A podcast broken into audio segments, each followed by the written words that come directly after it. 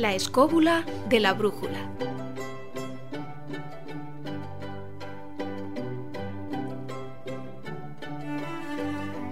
Buenas noches, seáis todos bienvenidos a La escóbula de la brújula. Un nuevo programa de radio que nace con la sana intención de ser original, diferente a otros programas de ámbito nacional o local que se emiten en la actualidad o que hayan viajado por las ondas a lo largo de la historia de la radio. Sí, porque La Escóbula de la Brújula es un programa eminentemente viajero, donde los buscadores de rarezas y de curiosidades tendrán un billete asegurado para visitar lugares mágicos y conocer sus leyendas y sus historias. También hablaremos en este periplo de ciencia, de música, de arte y de sus innumerables misterios, siempre bajo la búsqueda de lo sorprendente y lo insólito. Dedicaremos cada programa a un enclave, a un destino en concreto, a uno de los muchos lugares de poder que salpican nuestro planeta. Y en cada una de nuestras secciones abarcaremos diferentes aspectos de su esencia y de su realidad.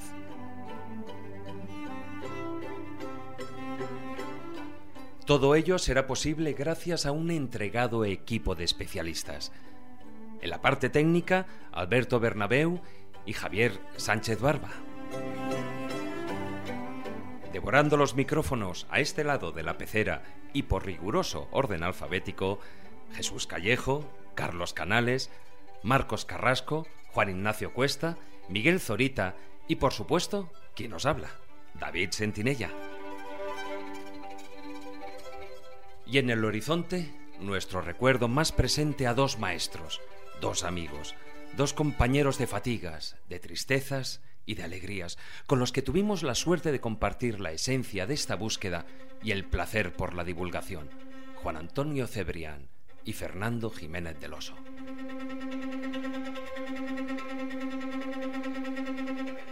Dicho esto, sin más dilación, cogemos brújula, linterna y cantimplora y nos subimos a nuestra particular escóbula voladora para emprender el primer viaje.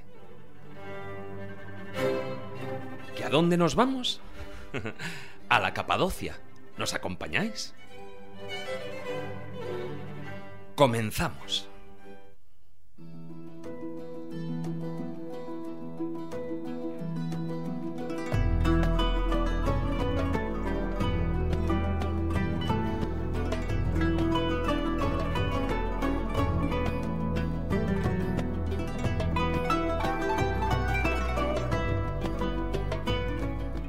Por su situación puente entre Asia y Europa, la región de la Capadocia, declarada Patrimonio Mundial por la UNESCO en 1985, ha sido encrucijada de rutas comerciales durante siglos, objeto de continuas invasiones y tierra de paso de casi todas las grandes culturas a lo largo de la historia.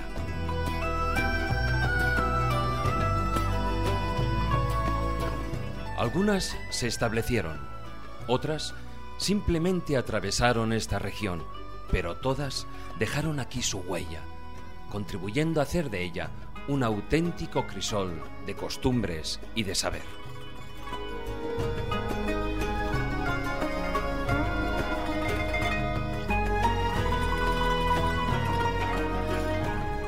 Sus antiguos habitantes construyeron ciudades subterráneas que estaban equipadas con todo lo necesario para albergar a decenas de miles de personas y donde poblaciones enteras podían refugiarse de los invasores y subsistir durante muchos meses sin arriesgarse a salir al exterior. Pero en la Capadocia hay mucho más. Vamos a descubrirlo.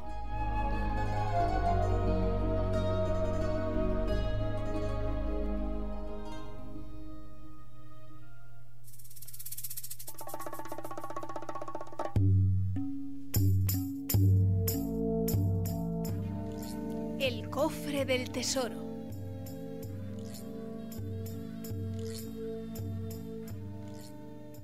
Bueno, y empezamos con nuestra primera sección, el cofre del tesoro, con Miguel Zorita. Hola, Miguel. Hola, buenas noches, ¿qué tal? Bien, bien. Oye, eh, me explica un poquitín, bueno, yo más o menos ya sé, porque si a estas alturas no lo sé, ya es para pegarme un tiro.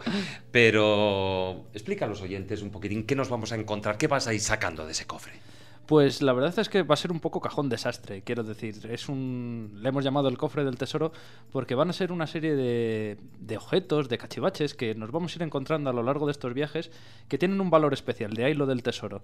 No son a lo mejor objetos especialmente lujosos o especialmente con un valor crematístico sensacional, sin embargo muy curiosos y que nos ayuden a contar una historia a través de estos pequeños objetos que nos vamos a ir encontrando en, nuestro, en nuestros derroteros por estos lugares. Claro, porque no todo lo que realmente tiene valor es lo material, precisamente. Exactamente, hay muchos tipos de valores. Y más a estos, a estos niveles porque en, en esta sección y, y, en el tema de hoy, la realidad camina entre las leyendas y los mitos. Y en este caso, pues no lo es menos. Porque hoy nos vas a hablar de el dragón de San Jorge. Oye, ¿es cierto que San Jorge estaba enterrado en esta región? Pues si hacemos caso a las tradiciones, sí, pudo estar enterrado. Ahora, que si seguimos haciendo caso a esas tradiciones, poco nos podremos encontrar de este buen señor por aquellas tierras, ya que el culto por las reliquias hizo que su tumba fuese saqueada, en el buen sentido de la palabra, por obtener más reliquias y que sus brazos, por ejemplo, han des desperdigados por Europa. Se supone que hay alguno de los brazos en Aragón. Yo he llegado a contabilizar hasta tres brazos. Ah, por narices, uno de ellos tiene que ser falso. Sí, alguno falso, ¿no? Como las cabezas, que también se supone que hay dos alguna de ellas no es la correcta. Pero sí que es cierto que este personaje, más allá del valor material que pudiese tener, como mito es un mito muy interesante porque en realidad es la permanencia en el cristianismo del mito de Perseo y Andrómeda. Es prácticamente calcado. Hay otras referencias, otros simbolismos, pero el trasfondo en sí de la historia es la misma. Básicamente es la historia de un joven valeroso que, pasado a las filas cristianas, camina cierto día por una ciudad que se llama Silca, que es una ciudad pues un tanto mítica y demás, en la cual hay un lago muy grande, esto lo cuenta en la leyenda dorada de Santiago de la Vorágine, un lago muy grande que empieza a parecerse ya también un poco al mar del que nos habla Ovidio cuando habla de ese mito de Perseo y Andrómeda, en el cual hay un monstruo, un monstruo que en el, caso cristiano se asocia al dragón, que es un dragón que obliga a los habitantes de esta población a, a sacrificar cada día uno de sus habitantes, uno de sus habitantes que se echa suertes hasta que cierto día, que es precisamente, qué buena suerte, el día que pasa por allí San Jorge, en el cual la hija del rey de esta ciudad es la sacrificada. Obviamente el rey, por miedo a que su hija termine despedazada por esta bestia... Lo que sería lo normal. Claro, y lo justo también, porque antes había merendado otras tantas mujeres, pues ofrece a San Jorge o a cualquier joven valeroso que fuese capaz de enfrentarse al dragón, pues prácticamente todo su reino. San Jorge aparece allí con una serie de dotes casi sobrenaturales, consiguen matar al dragón, que es muy curioso, porque además esto se verán casi todas las representaciones artísticas, le tiene que dar el lanzazo en la boca, porque es el único lugar en el que no tiene espinas. Y es precisamente esas escamas lo que le protegen al dragón y le hacen ser un animal prácticamente inmortal. Pero bueno, quizás lo interesante es que antes hablábamos de todas esas reliquias que se conservan de San Jorge, que bueno, pese a que pongamos o no en duda su historicidad, claro, lo que sí es más susceptible de la duda es el dragón. Pero es que incluso también hay reliquias del dragón, que es lo, quizás lo interesante. Pues sí, efectivamente, si hacemos caso a esas tradiciones, se supone que una iglesia muy, muy peculiar, muy, de, una, de una visita muy recomendada, que está en la ciudad de Roma, que es la iglesia de San Giorgio Albelardo, al, perdón, Albelardo, que se encuentra muy cerquita, por ejemplo, de, de la zona de los foros, eh, la boca de la verità, y demás, allí se encuentra una reliquia, o se encontraba en tiempos pretéritos, una reliquia que consistía en sangre, unas ampollas de sangre de aquel famoso dragón. Bueno, en realidad esto que a día de hoy nos parece totalmente fantasioso y que no ofrece ningún tipo de credibilidad, sí que pudo ofrecerle la Edad Media. Esto nos parece a día de hoy muy desperatado, pero si tenemos en cuenta todo el comercio que, por ejemplo, en época clásica, en época del, Coliseo, del que hablábamos antes, que está tan cerca de esta iglesia, se tenía del tráfico de animales, animales que llegaban a ser realmente exóticos, se, se traían desde, desde buena parte del interior de África, animales muy exóticos. De hecho, por ejemplo, en zonas que hoy no nos imaginamos como zonas, por ejemplo, de hábitat de leones, como puede ser el Atlas, se, se despobló precisamente en parte por, la, por el comercio. Por la búsqueda Exactamente. de esos animales raros. claro, en aquel entonces raros. Lo que pone de manifiesto esto es que posiblemente también nos ayude este, ese tráfico de animales a poner límites a las, al, al, tráfico comercial en época clásica. ¿Hasta dónde llegaron? ¿Qué animales fueron los más exóticos que se trajeron?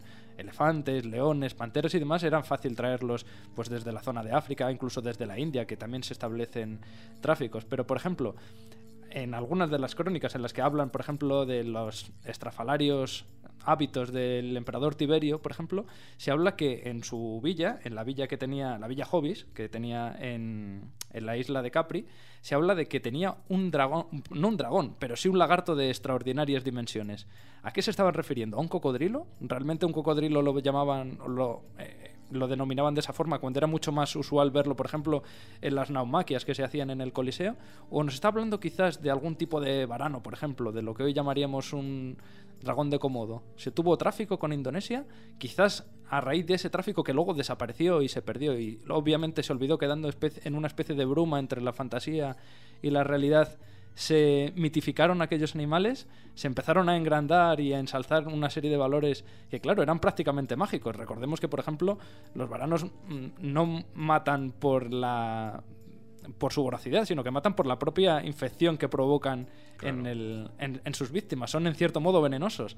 Claro, todos esos alicientes que con el paso del tiempo se pierden hace que los animales se, se mitifiquen y den pie a que sean fácilmente creíbles esas reliquias, por ejemplo, de dragones. Pero claro, en realidad nos está ocultando esa historia anterior de posible tráfico de animales exóticos. Claro, claro. Y además, bueno, pues hoy nos ha sacado de ese, de ese cofre, nos ha sacado dos cosas importantes. Ya no solo el tema de las reliquias, sino yo pienso esas otras reliquias que posiblemente tengan mucho más valor, que son todos esos animales que han dejado de existir, esas razas, esas especies que posiblemente ya nunca los volveremos a ver. Claro, hay un detalle simplemente de esta misma época, de época clásica de la que hablamos. Solo hace falta recordar cómo se sabía que en la, en la Biblioteca de Alejandría, que también era en parte un zoológico, había varios osos blancos podían ser, es cierto que pudiesen ser osos albinos, pero también cabe la posibilidad de que fuesen osos polares. Ahí lo dejamos. Ahí lo dejamos. No te vayas muy lejos porque dentro de un ratito te quiero ver ahí sentado de nuevo. Vale, estupendo, aquí estaré.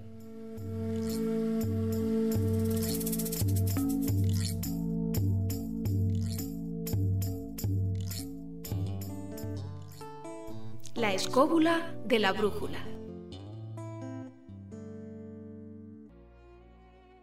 Región de la Capadocia era una depresión entre cráteres y montañas, hasta que hace 10 millones de años los numerosos volcanes de la zona entraron en actividad. Milenios de erupciones devastadoras cubrieron la región de tal forma que ríos y colinas quedaron enterrados bajo una colosal capa de 150 metros de lava, ceniza y toba.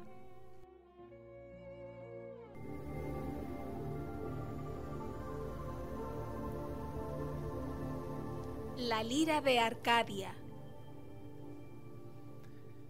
Cataloyuk, situado al sur de la península de Anatolia, en la planicie de Econia, es un antiguo asentamiento que surgió en el Neolítico, siendo posiblemente el conjunto urbano más grande y mejor preservado de dicha época en el Oriente Próximo. De él nos va a hablar, y lo tengo aquí a mi vera, Juan Ignacio Cuesta, en esta, una de tus secciones, La Lira de Arcadia. Buenas noches. Muy buenas. Cuéntanos un poquitín qué, qué nos vamos a encontrar en esta Lira de Arcadia. En la Lira de Arcadia nos vamos a encontrar eh, viaje por esos lugares de los que eh, merece la pena visitar y de los que hemos hablado muchísimas veces en otras ocasiones, además asociados no solamente a su historia, sino alguna musiquilla, alguna trova que tenga algo que ver con el lugar. Precisamente por eso lo he llamado la lira de Arcadia, entre otras cosas porque la Arcadia, que es una región del Peloponeso, eh, es la cuna precisamente de ese tipo de instrumento, la lira, que, con la que se tocaba la música de los dioses. La música de los dioses. Bueno, tan importante es eh. Es muy importante Cataluyu porque es una de las ciudades más antiguas planificadas eh, de la historia de la humanidad. Eh, una ciudad que nace en el Neolítico con un conjunto urbano coherente con unas características muy singulares. Eh, a partir de 2012 del año pasado ha sido incluido dentro de las ciudades como patrimonio de la humanidad, pero realmente el descubrimiento se hace en 1958 de la mano de James Mellard, que empieza a realizar las excavaciones, aunque luego se ve inmerso en una serie de, de, problemas y de fraudes que se dieron en el momento, venta de objetos de arte, que hicieron que el gobierno turco le separara de, de estas, de estas excavaciones. El yacimiento es verdaderamente interesante porque nos va a llevar a una ciudad que curiosamente la conservamos por una razón muy concreta y es que eh, su final coincidió con un grandísimo incendio que lo que hizo fue que al subir tantísimo las temperaturas cocieran las paredes de barro porque es una ciudad de barro, y permitió que se fundieran, se fundieran como cerámica, y por eso precisamente hoy día tenemos conocimiento de una ciudad como esta, que está porque organizada... si no habría desaparecido. Claro, habría desaparecido, y además estaba organizada de una manera curiosa porque el modo de acceso entre, entre los sitios y de entrada a las propias casas era por los tejados, a base de pequeñas terrazas y a base de pequeñas escaleras. Eh, la excavación arqueológica nos ha traído varios elementos, como por ejemplo una serie de, de, calaveras que puede, cráneos que posiblemente fueron utilizados con fines rituales y algunas de ellas están pintadas, como por ejemplo en las culturas mesoamericanas, eh, con rasgos eh, posiblemente de, de, la persona o imitando quizá a lo mejor pues, dioses o dioses sencillos del momento que efectivamente también tendrían una, una función ritual. Pero quizá lo más importante es que en esta ciudad vemos claramente ya no solamente el desarrollo de la agricultura neolítica, sino que además todo está de alguna manera dedicado a una serie de estatuas en las que se representa unas diosas, unas madres, que mm, serían los precedentes de esas Magna Mater, que luego llevarían a Ceres, a Gaia y a otros conceptos clásicos posteriores, y que lógicamente están relacionadas con la fertilidad, con la fertilidad de unos campos y de una zona pues de la que tenía que comer toda la gente que vivió en este pueblo que desapareció hace tantísimos años pero del que hemos tenido noticias recientemente y del que habría mucho que hablar posiblemente los años siguientes cuando se siga investigando sobre la zona, posiblemente tendremos más sorpresas sobre Cataluyuk. Ahí estaríamos hablando, tú lo has dicho, me imagino que junto a esas diosas de la fertilidad, lógicamente, habría toda una serie de rituales, habría eh, rituales hacia las cosechas, en rituales de, por supuesto, ya no solo la fertilidad del campo, sino también de los animales y de, los animales y de las propias familias, ¿no? De, los hijos. Efectivamente. Bueno, eh, estamos en Turquía, Cataluyuk, que es una ciudad turca, actualmente turca, en aquellos tiempos eh, no existía Turquía ni nada que se le pareciera, pero sí que es cierto que en la zona de Turquía eh, nace un movimiento, nace o se conserva un movimiento que se desarrolla que es el del sufismo, el sufismo que es una forma de misticismo, misticismo musulmán. Y como yo no tenía ninguna manera de encontrar nada, ningún sonido que estuviera asociado a un sitio como Cataluyuk, he traído a dos, a dos sufíes. Uno murciano, que es Ibn Arabi. Y vamos a escuchar un pequeño poema. ¿eh? ¿Qué sería este? En la ausencia nostalgia me consume y hallarte no me sacía. Nostalgia son presencia y lejanía y su encuentro es un dolor inesperado, que es pasión el remedio todavía porque contemplo una visión que aumenta la unión mayor, fulgor y majestad en su belleza. No hay quien escape a una pasión que crece, vecina a la hermosura, en la mística armonía. Y este nos lleva al más grande de los sufíes, a Jalaluddin Rumi. Brisa de la mañana guarda secretos para ti. No te vayas a dormir. Debes pedir lo que realmente quieres. No te vayas a dormir. La gente va y viene a través del umbral donde los mundos se tocan. No te vayas a dormir.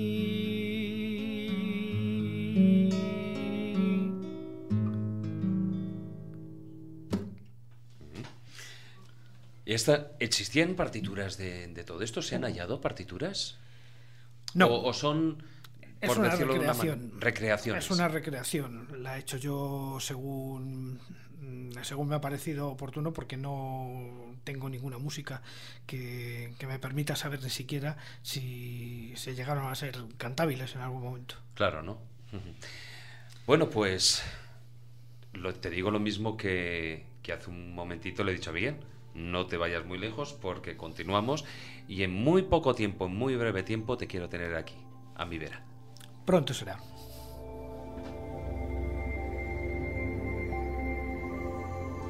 Estás escuchando la escopla de la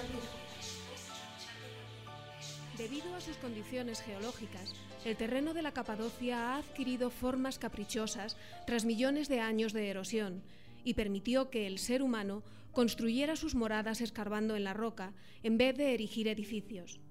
De esta forma, sus paisajes lunares están llenos de cavernas, naturales y artificiales, muchas de las cuales continúan habitadas.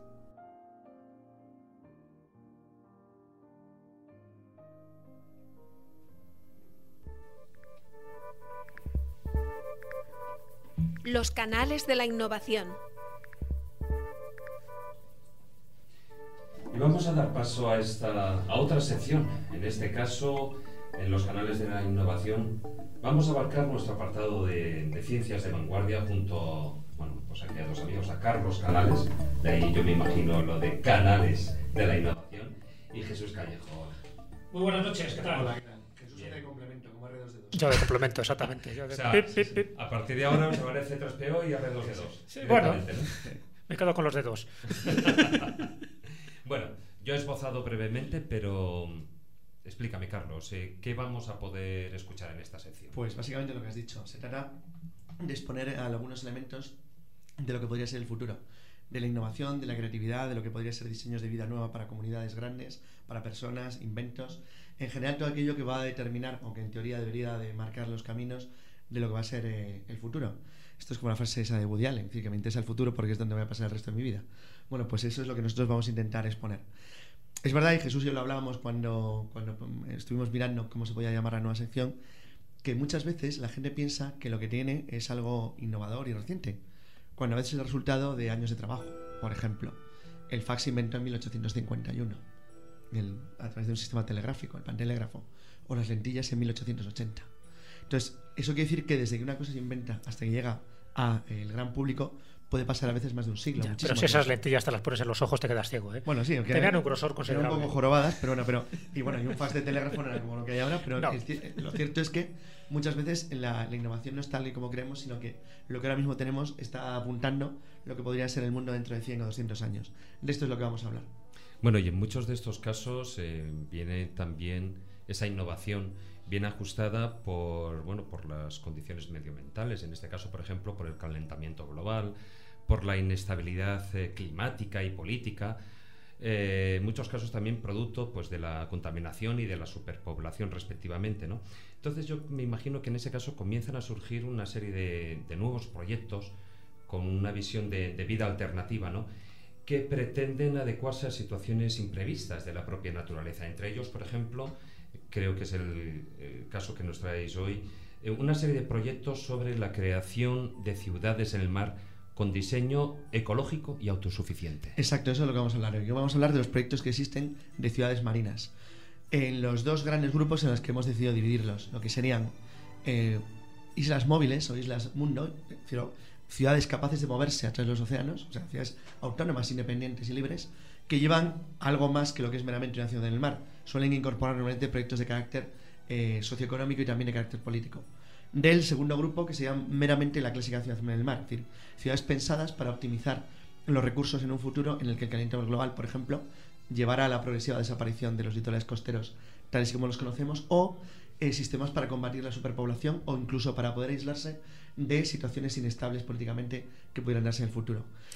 He seleccionado cuatro, cuatro ejemplos que hemos estado viendo Jesús y yo, para a partir de ahí, bueno, pues poder contar un poquito a los oyentes qué es lo que se va a poder encontrar en el futuro, porque lo que vamos a hablar no son proyectos eh, ideales, es decir, no son O soñaciones. sea, no son futuribles. No, no, son proyectos muy sensatos, trabajados por elementos de ingeniería muy poderosos y grandes corporaciones. Algunos ya veréis que el, el nombre a los oyentes seguro que les suena. Por ejemplo, uno de está muy vinculado, por ejemplo, a Lab en España, que es el, el proyecto que tiene Alstom con un ingeniero llama Zoppini. Bueno, ahora vemos unos cuantos. Entonces yo creo que lo mejor es contarnos, hacer un pequeño repaso de cada uno y así centrarnos en lo que podría ser la vida del futuro en el mar. Hombre, hay que tener en cuenta que esta sección, precisamente por el nombre, Canales de la Innovación, la idea es que esté siempre un cuarto de hora por delante del futuro. Aquí lo que se va a intentar plasmar es esas inquietudes que ahora mismo tiene la población de qué, cómo vamos a vivir en el futuro. La contaminación, eh, los recursos del en fin, de- las materias primas que cada vez son más deficientes, todo eso hace que la gente se preocupe y hay otro tipo de personas muy innovadoras que quieren crear una utopía y esa utopía está basada en la ciencia y en la tecnología. En este caso concreto, eh, de todos es sabido la superpoblación que se está generando en el planeta Tierra. Ya vamos por los 7.000 millones de habitantes y eso hace que los recursos naturales y por supuesto el medio ambiente pues vaya teniendo sus grandes problemas. ¿Qué se está ideando como futuro eh, a la hora de poblar a la gente, de, de- de buscar unos hábitats que sean muy ecológicos y sobre todo que, que conserven esa calidad de vida? Pues hay como distintos modelos. Nos vamos a centrar en uno de ellos, pero esas ciudades del futuro estarían o bien en los rascasuelos, no los rascacielos, es decir, la idea es edificios construidos hacia abajo, estarían las ciudades áreas, que algún día hablaremos de ellas, estarían las ciudades espaciales, es decir, nos vamos más allá de nuestra atmósfera, y estarían las ciudades acuáticas del futuro, que es en los que nos vamos a entrar. Pero siempre centrándonos en ideas, tecnologías, hipótesis, algo que sea muy tangible y que mucha gente, muchos, más de los que nos pensamos, están ideando para que el mundo, si sigue en esta progresión, evidentemente si hay una tercera guerra mundial nos preocuparíamos de otro tipo de cosas, pero esto siempre es pensando que la humanidad va creciendo, va evolucionando y sobre todo va evolucionando no solo a nivel tecnológico y científico, que eso es evidente, sino también a un nivel vamos a decirlo más holístico, más integral, es decir, que no nos autodestruyamos. Si somos capaces de convivir todos juntos, sin crear guerras, la población, que sería una especie de peligro inminente, se podría solventar con qué? Por ejemplo, con estas ciudades en el mar, con Islas Mundo. Yo creo que vamos a empezar eh, con recordando a Julio Verne. Julio Verne en 1870 escribió un libro, se llama La ciudad flotante. Él se basaba en lo que era entonces el mar transatlántico del mundo, el Great Eastern, que fue una especie de anticipo de lo que luego fue el Titanic. Y en función de eso, él eh, ideó, pensó qué podría ocurrir en el futuro si los seres humanos fueran capaces de dotarse o de construir una especie de isla que pudiera desplazarse por el planeta entero, por el mundo. Con lo que eso significa no solamente desde el punto de vista práctico, sino también desde el punto de vista político, es decir, del elemento de la libertad, de comunidades autosuficientes capaces de moverse por el mundo. Este proyecto, y vamos a empezar por lo que serían islas móviles, ya que hemos empezado por Julio Verne, Sí.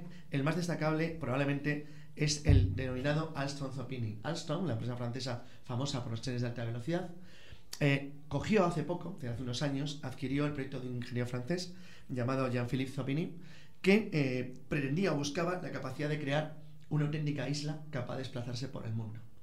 Realmente aquí no estamos hablando de ciencia ficción, estamos hablando de una especie de gigantesca urbanización que es una isla flotante de más de 400, casi medio kilómetro de largo por unos 300 metros, otro casi medio kilómetro de ancho, con la capacidad de, de acoger eh, casas, edificios y urbanizaciones por unos 10.000 pa- eh, habitantes y que pudiera desplazarse por el mundo. Es técnicamente viable y supone un reto, no solamente desde el punto de vista de la ingeniería, sino lo más interesante. Lo más interesante es que supone un reto desde el punto de vista de lo que el concepto de una isla móvil podría suponer. Fijaros que en el, en idea de Zoppini, la isla móvil que él había diseñado tenía capacidad para tener cines, teatros, hospitales, restaurantes, canchas de tenis, un hospital, incluso un pequeño puerto, un helipuerto e incluso una pequeña flotilla de chalupas y naves motoras para poder salir de ahí. Es decir, acogería incluso pequeños helicópteros, tendría un aeropuerto interior. Claro, ¿qué, ¿cuál es el problema que generaría desde el punto de vista técnico el nacimiento de la isla del proyecto AZ, que es como se llama el proyecto Alstom Sapini? Bueno, pues porque supondría una verdadera revolución en el mundo y es la capacidad de que grupos humanos con dinero suficiente pudieran aislarse de sus naciones actuales, viajar por el mundo y crear comunidades libres e independientes que podrían vivir desde el turismo hasta cosas absolutamente inimaginables. Fijaros que voy a citar solamente, porque tenemos poco tiempo, dos casos para que la imaginación de la gente se dispare. uno de los proyectos que existe sobre, la base de la idea de Aston Sopini es, por ejemplo, crear mundos temáticos. ¿Te imaginas un mundo greco-romano?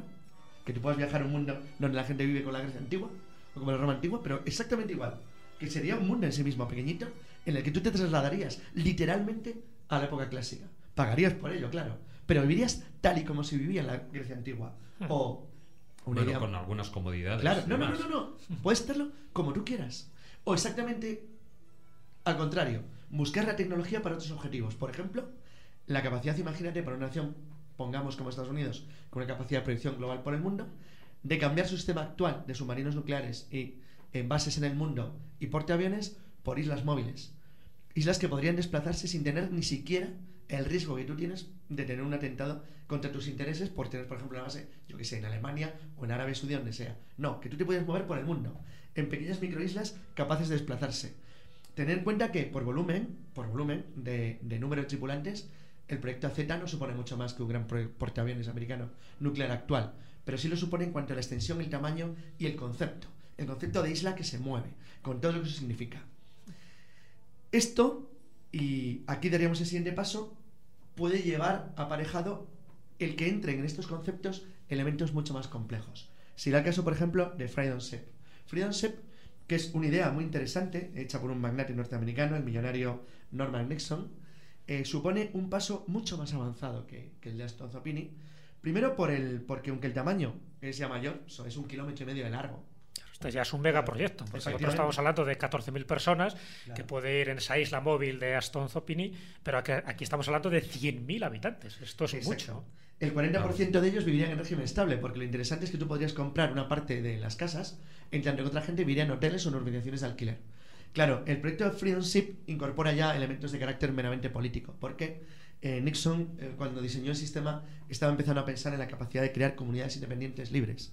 Fíjate que en el proyecto suyo, la isla mundo suya se de- viajaría a través del planeta Tierra durante un recorrido de tres años, en el cual el- la isla viviría de su propia economía, de lo que podría ca- O ca- sea, evidentemente sería Claro. autosuficiente. Sí, sí, sí, Ahí estaremos hablando de la creación de microestados. Exacto, pero en estados infinitos. Sí, sí, total, porque además yo creo que el propio nombre, cuando se habla de Freedom Ship, es decir, ese barco de la libertad, entiendo que hay una carga ideológica también. Claro porque sí, claro, al sí. ser una isla mundo, no solo te autoabasteces como si fuera una especie de autarquía, sino también hay una ideología muy concreta donde no todo el mundo tendría un pasaje para esta isla mundo. Claro, pero fíjate, efectivamente, él busca un, libro, un sistema de libre comercio en el cual, bueno, hay proyectos luego conexos tanto para Freedom Ship como para Z. Por ejemplo, uno de los sistemas que utilizaba redes de deriva de 20-30 kilómetros para pescar y la posibilidad de autoabastecerte del mar, de tener tus propias turbinas de carga mediante sistemas de energía solar, incluso mediante energía nuclear, y la, tener directamente un, un sistema de energía nuclear como un portaaviones y poder ser autónomo prácticamente del mundo, alimentarte de la energía de las mareas, de energía eólica, es hacer lo que te dé la gana. Tú imagínate lo que significaría desde el punto de vista de la creación, por ejemplo, de 50 o 100 ciudades capaces de moverse por el mundo, como microestados antiguos de la época griega clásica, pero con la capacidad de poder generar su propia economía, tener su propia moneda, o por qué no, dado que están fuera de aguas territoriales, convertirse en naciones independientes. Fijaros la que se montó con algo como la plataforma, aquella famosa antiaérea que tenían en el Mar del Norte, ¿os acordaréis de ese famoso proyecto inglés de crear un microestado en una plataforma de la Guerra de, Mundial? de Shetland, ¿no? Exacto, sí. Era, entonces, con eso, con es, eh, fijaos lo que se montó en ese caso, que no era más que una plataforma hormigón, si tú dispusieras de la capacidad de una ciudad de 100.000 habitantes desplazándose por el mundo. O lo que eso podría suponer si es un Estado poderoso el que está detrás de ello. Pero Carlos, eh, esa megaestructura para mover a 100.000 habitantes, ¿con qué combustible, con qué energía renovable se puede...? Bueno, hay varias formas de alimentarlas. Las dos tienen sistemas que irían desde la utilización clásica de diésel o sistemas de combustible tradicional hasta la posibilidad de aprovechar la energía de las mareas o aprovechar la energía eólica, el viento o la energía solar e incluso la energía nuclear. Cualquiera de los sistemas estaría disponible para cualquiera de los dos y dependería meramente de la inversión y de la capacidad de los que estuvieran detrás poniendo el dinero de convertir aquello en lo que prácticamente tú quisieras. O sea, estos son proyectos. No, son proyectos terminados. O sea, son viables los dos. Tanto en el Ixon como el proyecto de Zopini y Alstom son proyectos que existen completamente terminados. Con seguridad para mantenerse a pesar del oleaje, de Sí, tormentas, fíjate etcétera, etcétera. que por Es ejemplo, económica, claro, que no se lleven a. Exacto, fíjate por ejemplo la, la- la nave de Solpini tiene previsto un sistema para poder resistir olas de hasta 20 metros de altura con navegaciones a 10 nudos. Incluso podría resistir en cierto modo un tsunami o podría desplazarse porque sus sistemas meteorológicos conectados a satélites le podrían dar una proyección del tiempo, con lo cual podría elegir en función del tiempo del planeta y las zonas dónde colocarse, dónde situarse. Es una cosa absolutamente de ciencia ficción. Pero luego habría también proyectos más pequeñitos, ¿no? Para unidades familiares de matrimonio y niño-niña. Efectivamente, esto empezó por, por un proyecto precisamente que, que, diseñó un ingeniero, un ingeniero italiano, Giancarlo Sema, y se basaba en algo tan sencillo como la costa, por ejemplo, pues imaginemos de Mónaco, de las costas europeas del Mediterráneo, donde lo que él pensó eran pequeñas habitaciones para estas seis personas que fueron ideadas como viviendas. Es como chales en el agua, chales en el mar, que él denominó Casas Trilobi 65. Entonces, la idea suya era crear pequeñas enjambres de casitas que estarían junto a la costa, pero en el mar, capaces, en cierto modo, de estar conectados entre ellos por escaleras como si fueran una estructura de caracol, y con un nivel que estaría a 3 metros y medio por encima del mar, pero con otra parte que estaría por debajo.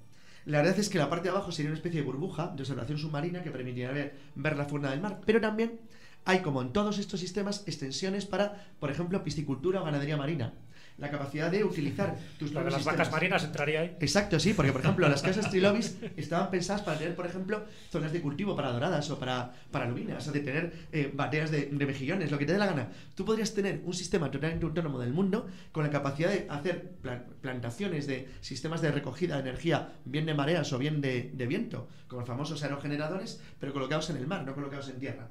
De manera que te convertirías en pequeñas microciudades independientes que no necesitarían para nada del control humano. O sea, vendrían a ser nuestras urbanizaciones, pero en lugar de estar aquí, pues en, mitad del mar, ¿no? Y finalmente... Y tienes kraken, ¿sabes? De, animales domésticos, animales de compañía. Bueno, está un poco de ácido, de, amoníaco, pero si fuera por eso. Y caballitos de mar, con un establo. vamos, qué ecológico. No, pero claro, es que la, idea, la, idea es la imaginación de cualquiera se puede disparar porque el, las posibilidades que ofrece son infinitas. Y bueno, yo quería acabar con el caso de la ecópolis flotante, que sería una especie de versión más ampliada de las casas trilobis, que se le ocurrió también un francés, a Vicente Calova. Como veréis, los, los, franceses, a partir de la época de Cousteau, son unas grandes generadores de ideas de ciudades en el mar.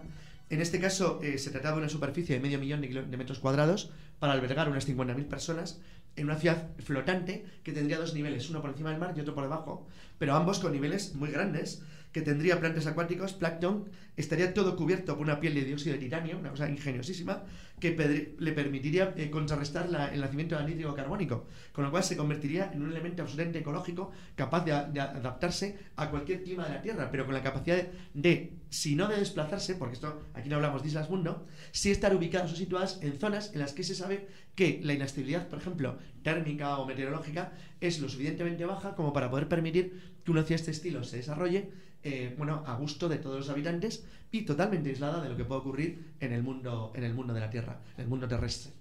De todas formas, a mí todo esto me, suena mucho a un mundo feliz. Todo es muy potito. Esperemos que no. Todo muy hermoso. Hombre, todos lo quieren, claro. Lo que pasa es que luego puede haber violencia. No, claro, evidentemente. Los que le toque ser Epsilon no le va a gustar nada. Eso sí, los machos alfa. Sí, sí, no. Las hembras alfa. Es verdad que los sistemas como, como Friendship o como, o como, o como AZ eh, buscan desde el principio eh, gente de dinero. Con lo cual, claro, todo luego tenemos que hablar de la gente que tendría que trabajar para que todos esos ricos que quieran vivir así vivieran así. Claro. La verdad es que es un caso complejo. Bueno, eh, lo solucionarían como los egipcios, ¿no? Con setis, esas estatuas que ponían junto a las momias para que trabajaran para ellos, ¿no? Claro, desde el más allá. Claro, por supuesto. porque es que en el más acá molestarían. Pero fíjate interesante que en el caso de Friendship hay proyectos inclusos para la utilización sistemática y masiva de robots de autómatas, de robots servidores, de manera que desde el principio los que han hecho esto han pensado, curiosamente, esto tiene un punto casi filofascista, el evitar la, la contaminación, comillas, que provocaría la necesidad de utilizar mano de obra mm, que los dueños de Friendship no quieren tener. Bueno, curioso, ¿no? Porque esto que nos ha contado Carlos es, eso, adelantarnos ese cuarto de hora en el futuro, como si tuviéramos una especie de máquina del tiempo donde se van vislumbrando los centros urbanos de ese futuro, no tan lejano, sino bastante inmediato, pero destinados a viviendas sustitutivas en caso de deshielo. Se habla de, sabes que hay las dos teorías dominantes, que vamos hacia una glaciación o vamos hacia un calentamiento global. Pero tanto en un caso como en otro sí que va a ocasionar la desaparición de muchas ciudades costeras y esto sería pues como el receptáculo perfecto para gente que tenga pasta, porque me imagino que aquí ocurrirá como en todos, es decir, se dan dos características que es primero tener tener dinero y luego estar en el lugar adecuado.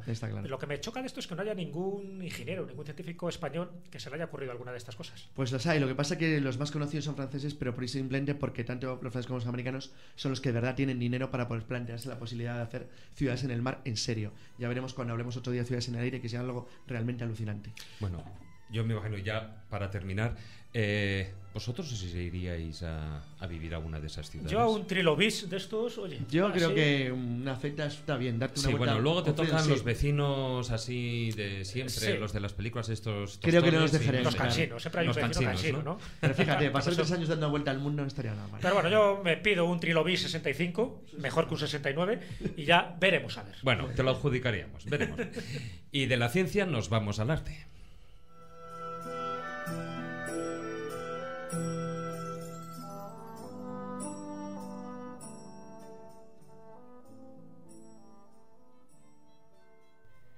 Hasta la fecha han sido descubiertas 36 ciudades subterráneas en la Capadocia. Una de las más importantes, Derinkuyu, alcanza los 85 metros de profundidad. Tiene entre 18 a 20 niveles subterráneos y posee unos 52 pozos de ventilación que le proporcionan el aire fresco necesario para que puedan vivir 10.000 personas en su interior. Además, un túnel de casi 8 kilómetros la une con Kaimakli, otra de las ciudades subterráneas de la región. Por primera vez vamos a entrar en el taller del pintor.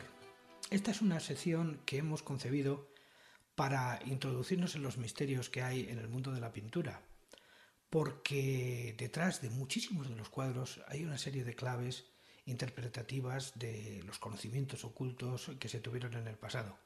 Una sección que a partir de ahora vamos a realizar eh, un servidor, Juan Ignacio Cuesta, y eh, Marcos Carrasco Carmona, un artista auténtico que es pintor, ilustrador digital y director de arte, que además no solamente se dedica a lo pictórico, haciendo trabajos para galerías, como también trabajos como ilustrador y colaborando con los mejores directores que se dedican actualmente al cine y a la publicidad dentro del panorama audiovisual español. Y una vez dicho esto, ya me vienen los olores a la esencia de Trementina y otros productos porque vamos a entrar en un auténtico taller, en el taller del pintor.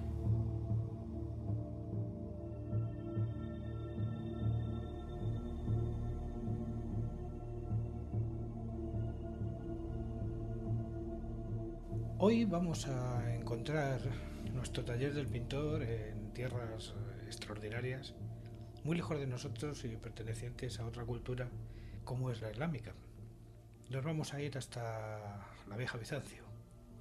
Vieja Bizancio, vieja Constantinopla, hoy día Estambul. Y vamos a analizar un cuadro que tiene que ver con algo intrínsecamente engarzado dentro de la parte más amable, de la parte más mística de la cultura islámica, como son los sufíes, y uno de sus productos más genuinos, que son los derviches giróvagos, de los que vamos a hablar en un momento.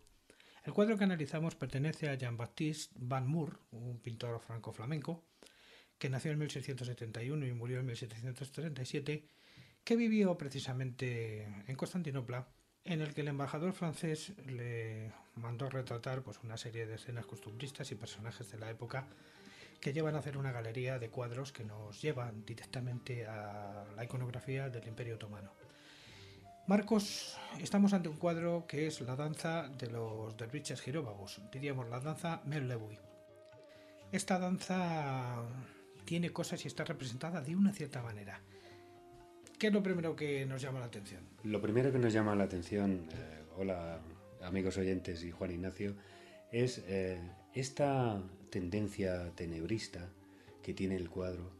Eh, también en la construcción donde están bailando los derviches hay una cúpula y esa cúpula es eh, el reflejo sonoro de todo lo que pueda ocurrir en esa estancia circular que está con una serie de palcos perimetrales. Una cúpula que, por cierto, representa Eso al universo. Eso es. Porque una de las razones de las danzas sufíes son representar de alguna manera el universo. Te, digo, te- te- te dejo de interrumpir. No, no te preocupes. Efectivamente, hay un- una serie de palcos perimetrales alrededor de esta estancia circular. Ahí podemos ver en la parte de arriba, a la, izquierda, a la autoridad local eh, y toda una serie de, oyentes de, la ceremonia, de espectadores y los nueve danzantes eh, regidos y, y de alguna manera eh, oficiados por una, figura con un turbante negro que justamente cae en el, por decirlo de alguna manera, la luminosidad que sale de la parte cenital de la cúpula y va a dar como punto principal de atención a una serie de bailarines que están girando, girando, girando. Analizando muy minuciosamente esta pintura podemos ver eh, la característica por la época tenebrista de esta pintura en la que juega posiblemente con la luz y la oscuridad como, pues, como, como, elementos contrapuestos para eh, en los tonos de luz que aparecen en, en, las espaldas y en las cabezas de los bailarines como contraposición a la oscuridad. Eh, el fondo es absolutamente oscuro y en el primer plano también tenemos una serie de figuras en silueta que nos marcan la, eh, el orden de planos de profundidad. Esta forma de pintar es muy propia de, del tenebrismo. Tenebrismo viene de la palabra tenebrae, que significa tinieblas.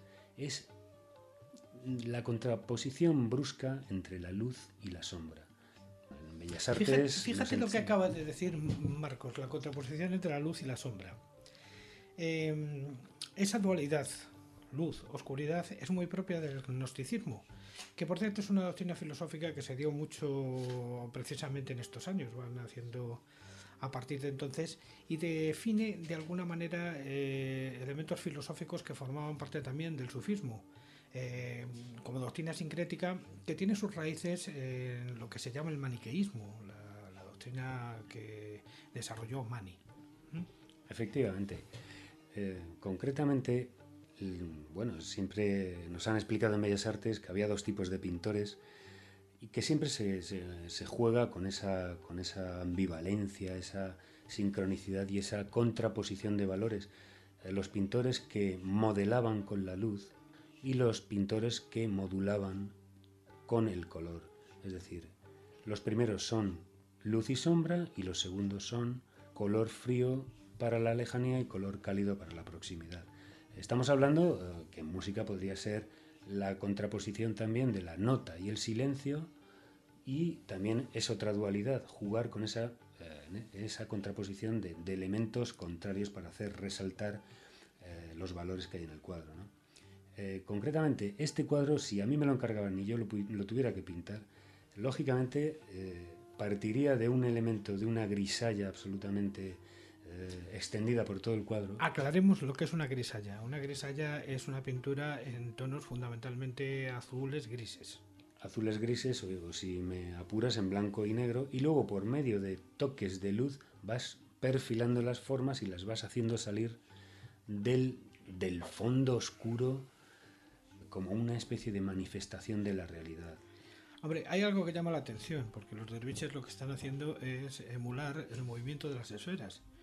Eh, precisamente estas danzas sufíes lo que hacen es eh, recuperar el, el, elemento pitagórico que uh -huh. dice que todos los cuerpos del universo circulan armónicamente. Y por eso eh, son los personajes centrales de toda esta escena, porque si vemos hay como una especie de círculo de luz que envuelve lo místico, en contra de la parte más oscura que si observas es absolutamente oscura, como si fueran las fuerzas del mal que consiguen, que no consiguen a, a pesar de su acecho influir sobre los derviches genóvagos que representarían lógicamente el bien, la perfección, la armonía. Sí, sí, parece ser que a las figuras del fondo se las traga la oscuridad. Luego hay una particularidad en la, en la danza derviche que es, eh, bueno, uno mira eso y es un profano y no conoce y ve a unas figuras dando vueltas, dando vueltas y, y piensa que van a, van a marearse y van a caer redondos porque no se sabe cómo pueden dominar ese giro. Eh, pero ese giro es una, una especie de trance místico para liberarse de las ataduras terrenales y ponerse en contacto con, el Creador. Y de alguna forma es eh, un giro infinito que representa o simboliza el Sol y los planetas para uh, llegar a un éxtasis, un, una éxtasis que desemboca, desembocaría en la aniquilación del ego y en el desprendimiento de las ataduras uh, terrenales para ponerse en contacto pues, con el creador. Eh, o sea que, que, lógicamente, visto esto desde fuera, ahí hay muchísimo mensaje de la mística. Y, quiero deciros una cosa, esta, la orden Meb-Levi, por lo visto, estuvo Mm, bueno, estaba prohibida desde el 1925 y eh, en 1954 levantaron esa prohibición. ¿Por qué? Porque de alguna forma les interesó al gobierno turco potenciar el folclore y tal. Y además porque no había ninguna manera de cargárselo en el ámbito rural. Esa es una de las principales razones. Claro. Como ha sucedido aquí en España con muchísimas otras cosas que cristianizaron un mundo pagano mucho más antiguo. Y ahora vamos a dejar este taller de pintor, Marcos. ¿eh? Si Encantado de que hayas estado por aquí. Dentro de poco quizá nos toque visitar talleres insólitos, pero siempre interesantes con curiosas obras y curiosos mensajes. Pues te acompañaré muy gustosamente, Juan Ignacio. Muy bien, Marco, pues allí nos veremos. Hasta luego. Estás escuchando la escóbula de la brújula.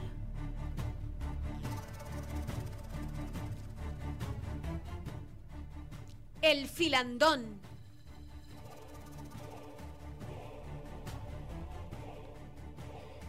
Y llegamos al ecuador del programa con el filandón. Bueno, mm, la verdad es que fue Jesús Callejo a quien se le ocurrió poner este curioso nombre a esta sección. Jesús, explícanos el porqué. Ah, es obligado. ¿De dónde soy? De León. El filandón. Reunión típica nocturna después de la cena alrededor de la lumbre para contar cuentos, cuentos de terror, cuentos de fantasmas, cuentos de duendes, mientras haces otras cosas. Y Comer pizza. Por ejemplo. Lo que estamos haciendo. Y tener pues esas sanas tertulias al calor de la noche y sobre todo la complicidad que te dan en esos momentos haciendo la digestión donde la imaginación se incentiva y los juegos gástricos también. Claro, y ahí es donde surge el juego de palabras de la escóbula de la brújula. efectivamente. Me imagino también producto del vino, por aquello de que se traba la lengua. No, es producto de un chiste, más bien. un chiste muy viejo, muy viejo, muy viejo, que dice que, que es una brújula, pues una mujerula montada en una escóbula. Bueno, como. Bueno, que no era así, pero casi. casi. casi. A ver, Jesús, corrige. Más bien es que es una viejula. Una brújula montada en una escóbula. Pero bueno, tanto monta, monta tanto. Tampoco pasa nada. Bueno. Pero con la escóbula al final se va uno de paseo con la imaginación y precisamente a través de este tipo de relatos que vamos a contar. ¿Y que empezamos? Bueno, no, y de todas maneras, ahora para, para todos los oyentes, estamos aquí prácticamente todos los que somos aunque no estamos todos los que somos. Pero aquí el filandón, evidentemente, y como ha dicho Jesús, eh, es una tertulia, una tertulia en la que a mi izquierda tengo a, ahí en el extremo, en la lejanía, que se me queda Está en el rincón de la Arcadia. Ay, ay, casi, casi, casi, casi. A Maese Cuesta, a mi lado Jesús Callejo y a la diestra, como no podía ser de otra manera, Carlos Pues no sé, Canales. no sé. No, hombre, por aquello a la diestra del señor, no por otra razón. Esto de estar aquí a la No, a la lista del señor está Miguel. y San- ahí San también en el extremo, Miguel Zorita. Y Me bueno, la extrema eh, derecha a mí. Efectivamente, todo con la extrema derecha. que no te estamos dejando hablar, ¿eh? No, no, pero bueno, yo sé que también tengo mi tiempo. Ya os interrumpiré cuando lo crea necesario. Bien, tanto en la. Vamos a entrar un poquitín ya en materia. Tanto en la introducción del programa como a lo largo del mismo, en forma de esas pequeñas píldoras que hemos ido escuchando, pues eh, hemos venido hablando de, esas enigmáticas ciudades subterráneas que recorren el subsuelo de la región de Capadocia. Pero, ¿sabemos en qué épocas fueron horadadas? ¿Quién las construyó? ¿Con qué fines? Y, sobre todo, ¿qué enigmas esconden? Yo tiro la pelota y a ¿quién ver quién la coge primero. A ver, empezó. Aquí tengo empezar como, historia, como historiador, luego ya hablamos de otras consideraciones.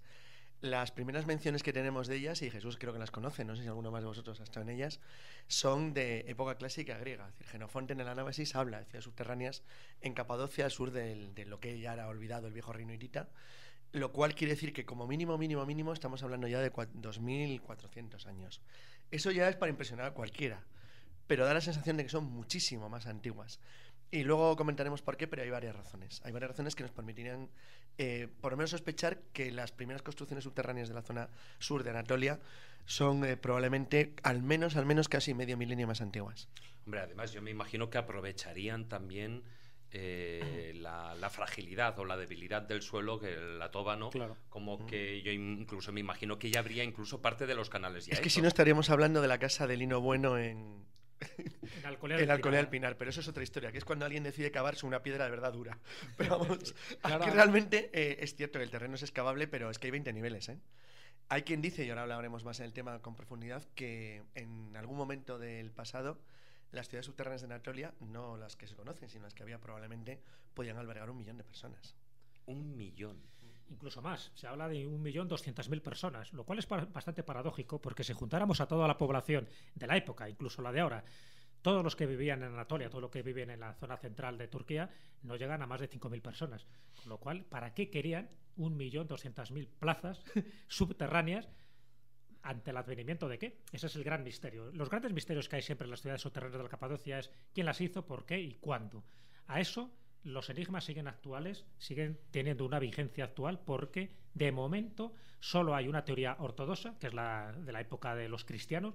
Incluso fíjate, la teoría ortodoxa lo remonta más allá de Genofonte, porque habla del siglo IV después de Cristo, cuando los primeros cristianos se tienen que refugiar y no se les ocurre otra cosa mejor, como tenían mucho tiempo libre, que hacer estas ciudades subterráneas totalmente falso. Es decir, es verdad que hay capillas cristianas donde eh, se adoraba pues a, a los, los primeros cultos ¿no? de, de- de estos cristianos que se tenían que refugiar de esta manera.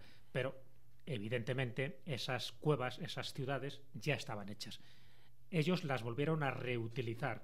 ¿Quién las hacía?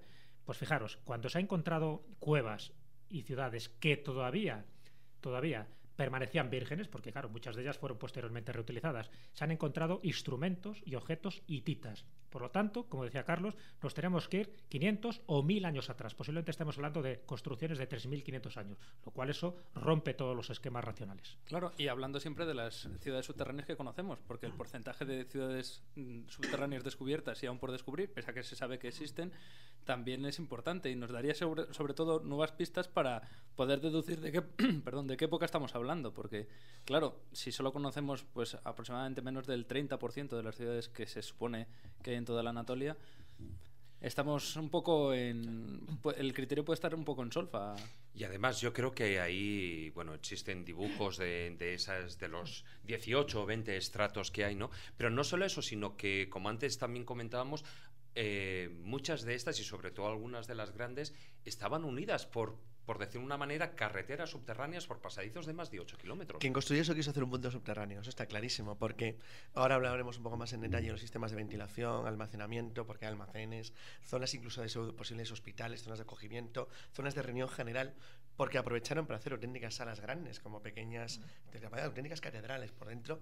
La verdad es que el que lo hizo tenía una idea muy clara de que era lo que buscaba y además había un plan unificado puesto que afectó una cultura enorme, dado que la extensión de terreno utilizada es muy amplia.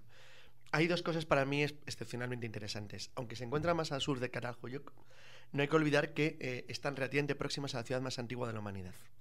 La ciudad más antigua de la humanidad eh, conservada probablemente es Jericó, pero eh, que se encontraba en el, norte, bueno, se encontraba en lo que es el norte de, de Turquía, es probablemente la ciudad neolítica más importante que existió, que se ha conocido. Era una ciudad bastante avanzada para su época. Es posible, como se mantiene actualmente por muchísimos arqueólogos y especialistas, básicamente geólogos, que uno de los elementos de la antigüedad perdida, de la primera civilización moderna, del mundo de nuestro lado, no digo el mundo occidental, se me refiero de, la parte occidental de la isla del mundo, o sea, de África, África, Asia y Europa, se encontraba en el Mar Negro, es decir, está hoy hundido bajo el mar. Sabéis que el Mar Negro es eh, más reciente que la civilización, en cierto modo. Es decir, el ser humano no tenía memoria escrita, pero tenía memoria de lo que ocurrió cuando, probablemente es una de las causas del- de las leyendas del diluvio, cuando el Mar Negro se formó como tal, porque, decir, porque en, en realidad era un lago que se vio inundado por una cata- un cataclismo que lo unió al Mediterráneo. Eso acabó probablemente con centenares de kilómetros de, de- de costa a lo largo de lo que es el Mar Negro, desde, desde Turquía a Turquía, o sea, dándole la vuelta norte a sur, y eh, probablemente una gran parte de la civilización primigenia está hundida bajo las aguas del mar.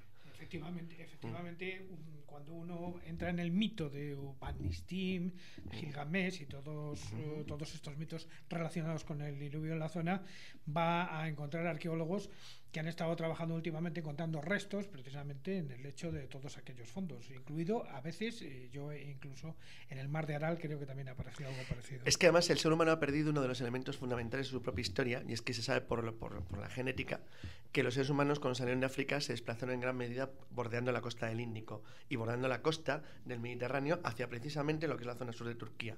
Eran las dos zonas de penetración. Si de verdad hubo un incremento del, del nivel del mar después del final de la glaciación de Burm.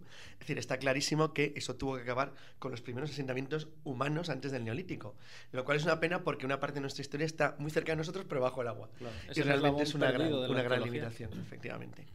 Y en cualquier caso, mm, yo sigo insistiendo en que el quien hizo esto tenía muy claro que estaba construyendo, es decir, hizo algo espectacular. Sí, además es una obra gigantesca, prácticamente inexplicable, porque para hacer algo de esto mm, tenía que haber un peligro evidente. No se sabe a nivel histórico que hubiera un peligro evidente para algo que estaba arriba, además. Algo que estaba arriba, sí, porque ellos quisieron hacer algo para refugiarse. Aparentemente parece absurdo, porque mm, cualquiera que descubra eso, fíjate que si no hay sistemas para inundar estas ciudades subterráneas o incluso pues para meter gases tóxicos. Sin embargo, tienen un camuflaje perfecto, tan perfecto que la primera ciudad se encuentra en el 63. O sea, hasta los años 60 del siglo pasado nadie tenía existencia o conocimiento por lo menos fehaciente de que esas grandes ciudades estaban ahí. Y cuando hablo de grandes ciudades... un agravante, sabiendo que existían, porque había registros históricos. Claro, evidentemente.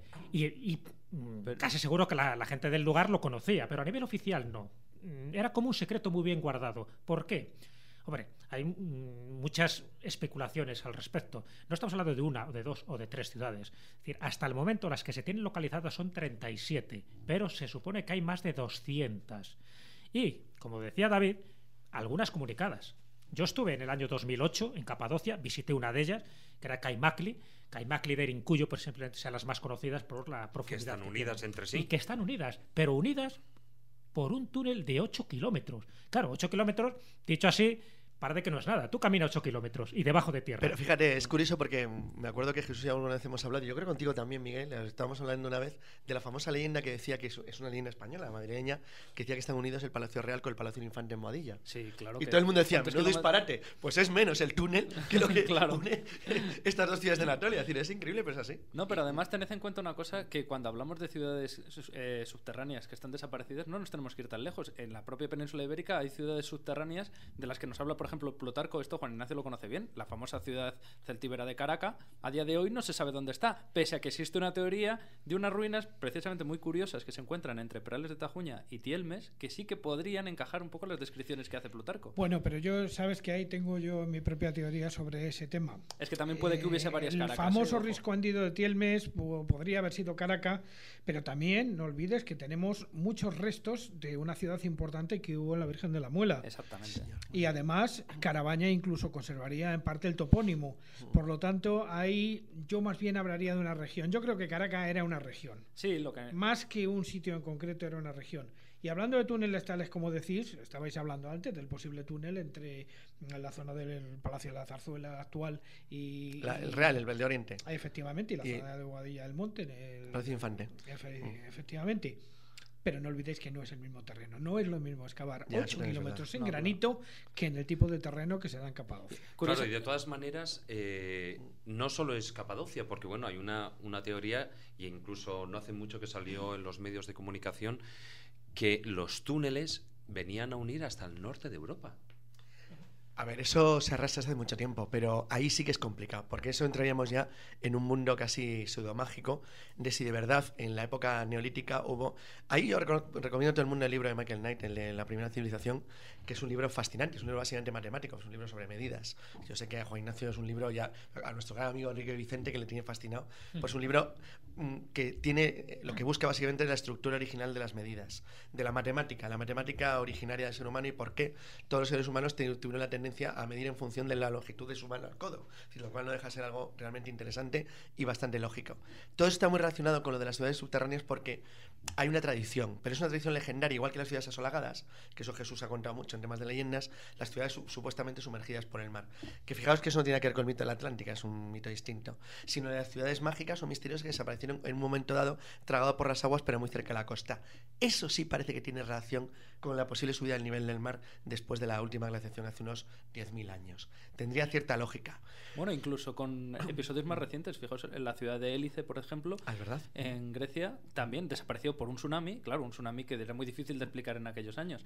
Y luego se convirtió en algo mítico y hace pues poco menos de un año descubrieron las ruinas, bueno, había unas ruinas, pero ya confirmaron fehacientemente que se trataban de la ciudad de Hélice. Eso sí queda en la memoria, eso sí hay un registro escrito de cómo desapareció la ciudad, incluso existen monedas de, de aquella ciudad. Eh, no es algo tan fantasioso que pueda estar tan lejos en el tiempo como para poder elucubrar qué podía ser o no. Fijaros que hay una teoría de relación, por ejemplo, con estas ciudades subterráneas de Capadocia, una teoría que mantiene Andrew Collins, que comenta que hacia el noveno milenio antes de Cristo, es decir, más o menos donde se supone que hubo esa famosa glaciación o desglaciación. Sí, la del periodo postglacial. es donde se producen los diluvios. Cuando empieza a moverse la humanidad de nuevo hacia el norte. Cantidad de mitos, efectivamente en todo el orbe. Bueno, Turquía sufre una breve era glacial que parece que dura unos 500 años y ahí es donde este autor, Andrew Collins, sitúa la construcción de estas ciudades. Es decir, se va mucho más atrás y lo haría precisamente para que estas, eh, los habitantes de estas regiones al final decidieran refugiarse del frío y y del exterior, de los peligros que, estaban asolando el exterior, haciendo ciudades subterráneas, es decir, profundizando y profundizando hasta el punto que, por ejemplo, el caso de Derincuyo, que es una de las más conocidas, tiene hasta 100 metros de profundidad. Hay una cantidad de pisos enormes donde podría albergar 10.000 personas. Ya digo, 10.000 personas no había ni en aquella época. Eso es lo que voy a decir. Hay dos cuestiones aquí que merece la pena ponernos un mínimo debate. Lo primero, imaginemos que Collins tuviera razón, es decir, que realmente tiene unos 10.000 años de antigüedad el de Rincuyo, por lo menos en sus 20 niveles. Primera cuestión, efectivamente lo de Jesús, ¿para qué tanta gente?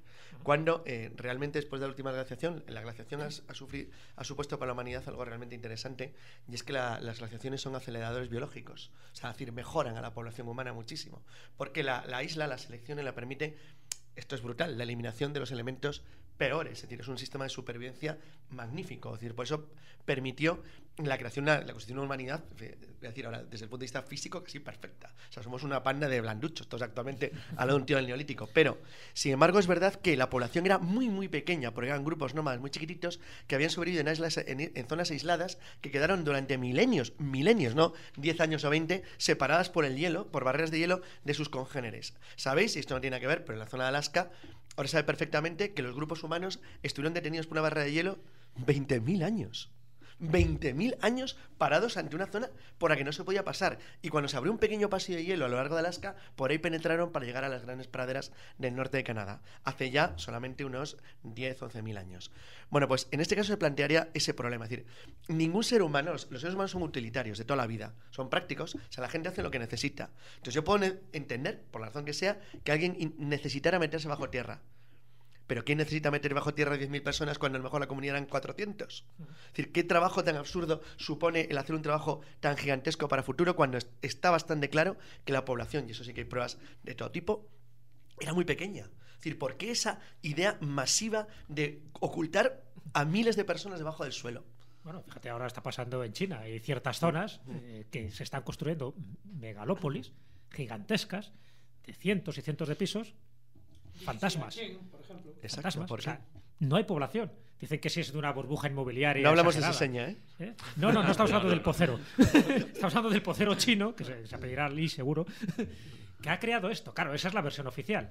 ¿Cómo se puede crear tanta ciudad con tantos miles, incluso millones de habitantes potenciales para ocuparlas y que estén vacías? Y además hay, son eh, ciudades, eh, según lo mostraban, a imagen y semejanza como copias de ciudades norteamericanas. Y de otros lugares del mundo, sí, sí, son copias, son copias. Pero, ¿para qué esa inversión, ese esfuerzo?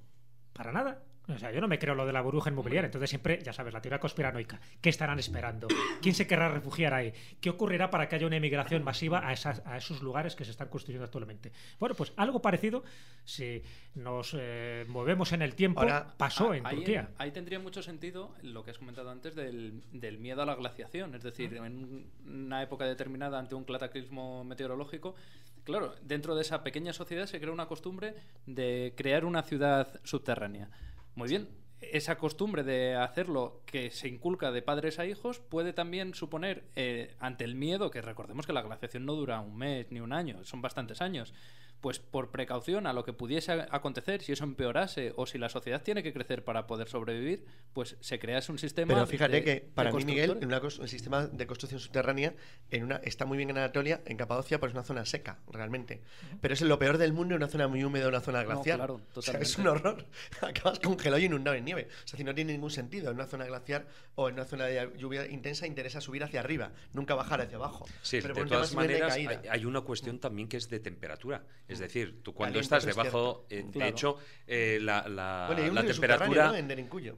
Eh, No, pero la temperatura, eh, y eso lo puedes comprobar Sí. aquí, yo que sé, en la Cueva de la Luna, Sí, por ejemplo, tiene una temperatura constante de 9 grados. Allí ¿Sabes? hay una temperatura constante entre 10 y 12 grados. ¿Sabes qué temperatura constante hay, por ejemplo, en Caimacle, en la que yo bajé? Que además no te daba ninguna sensación de claustrofobia. Íbamos bajando, bajamos hasta cuatro niveles, ¿no? Los que se pueden permitir de los ocho que tiene Caimacle. Bueno, hay una temperatura constante, lo cual eso hay que tenerlo en cuenta para saber por qué construían hacia abajo y no hacia arriba. No solo por unas cuestiones de seguridad o estratégica, sino porque son 14 grados permanentes, los que tienes durante todo el año. Y, y Capadocia, cuando estás en verano, ahí está chicharras. O sea, Pero no sé lo que frío, pasaría frío, hace en invierno 9.000 hace millones. frío, ¿eh? ¿eh? 9.000 En invierno hace años. frío, ¿eh? Pero No, no, pero te chicharras por el día, por la noche sí, Sí. hace un frío tremendo, pero siempre mantienes los 14 grados. Entonces, ahí tienes una, una red de ventilación, una estructura eh, de ingeniería, que incluso yo fui con ingenieros que me decían, se quedaban pasmados, dice, ¿esto quién lo puede hacer? Y además, ¿quién lo puede hacer con tal perfección para que no se hunda? Y que se mantenga la temperatura y que haya canales de Y ventilación. los sistemas de comunicaciones. Y que haya internos. sistemas de comunicación, unos te- teléfonos prehistóricos, es decir, donde tú, Sí, tú sí, podías los, comunicar. los agujeros verticales, ¿no? Incluso hay cocinas. Fíjate, tú dices, una cocina en un subterráneo, qué tontería.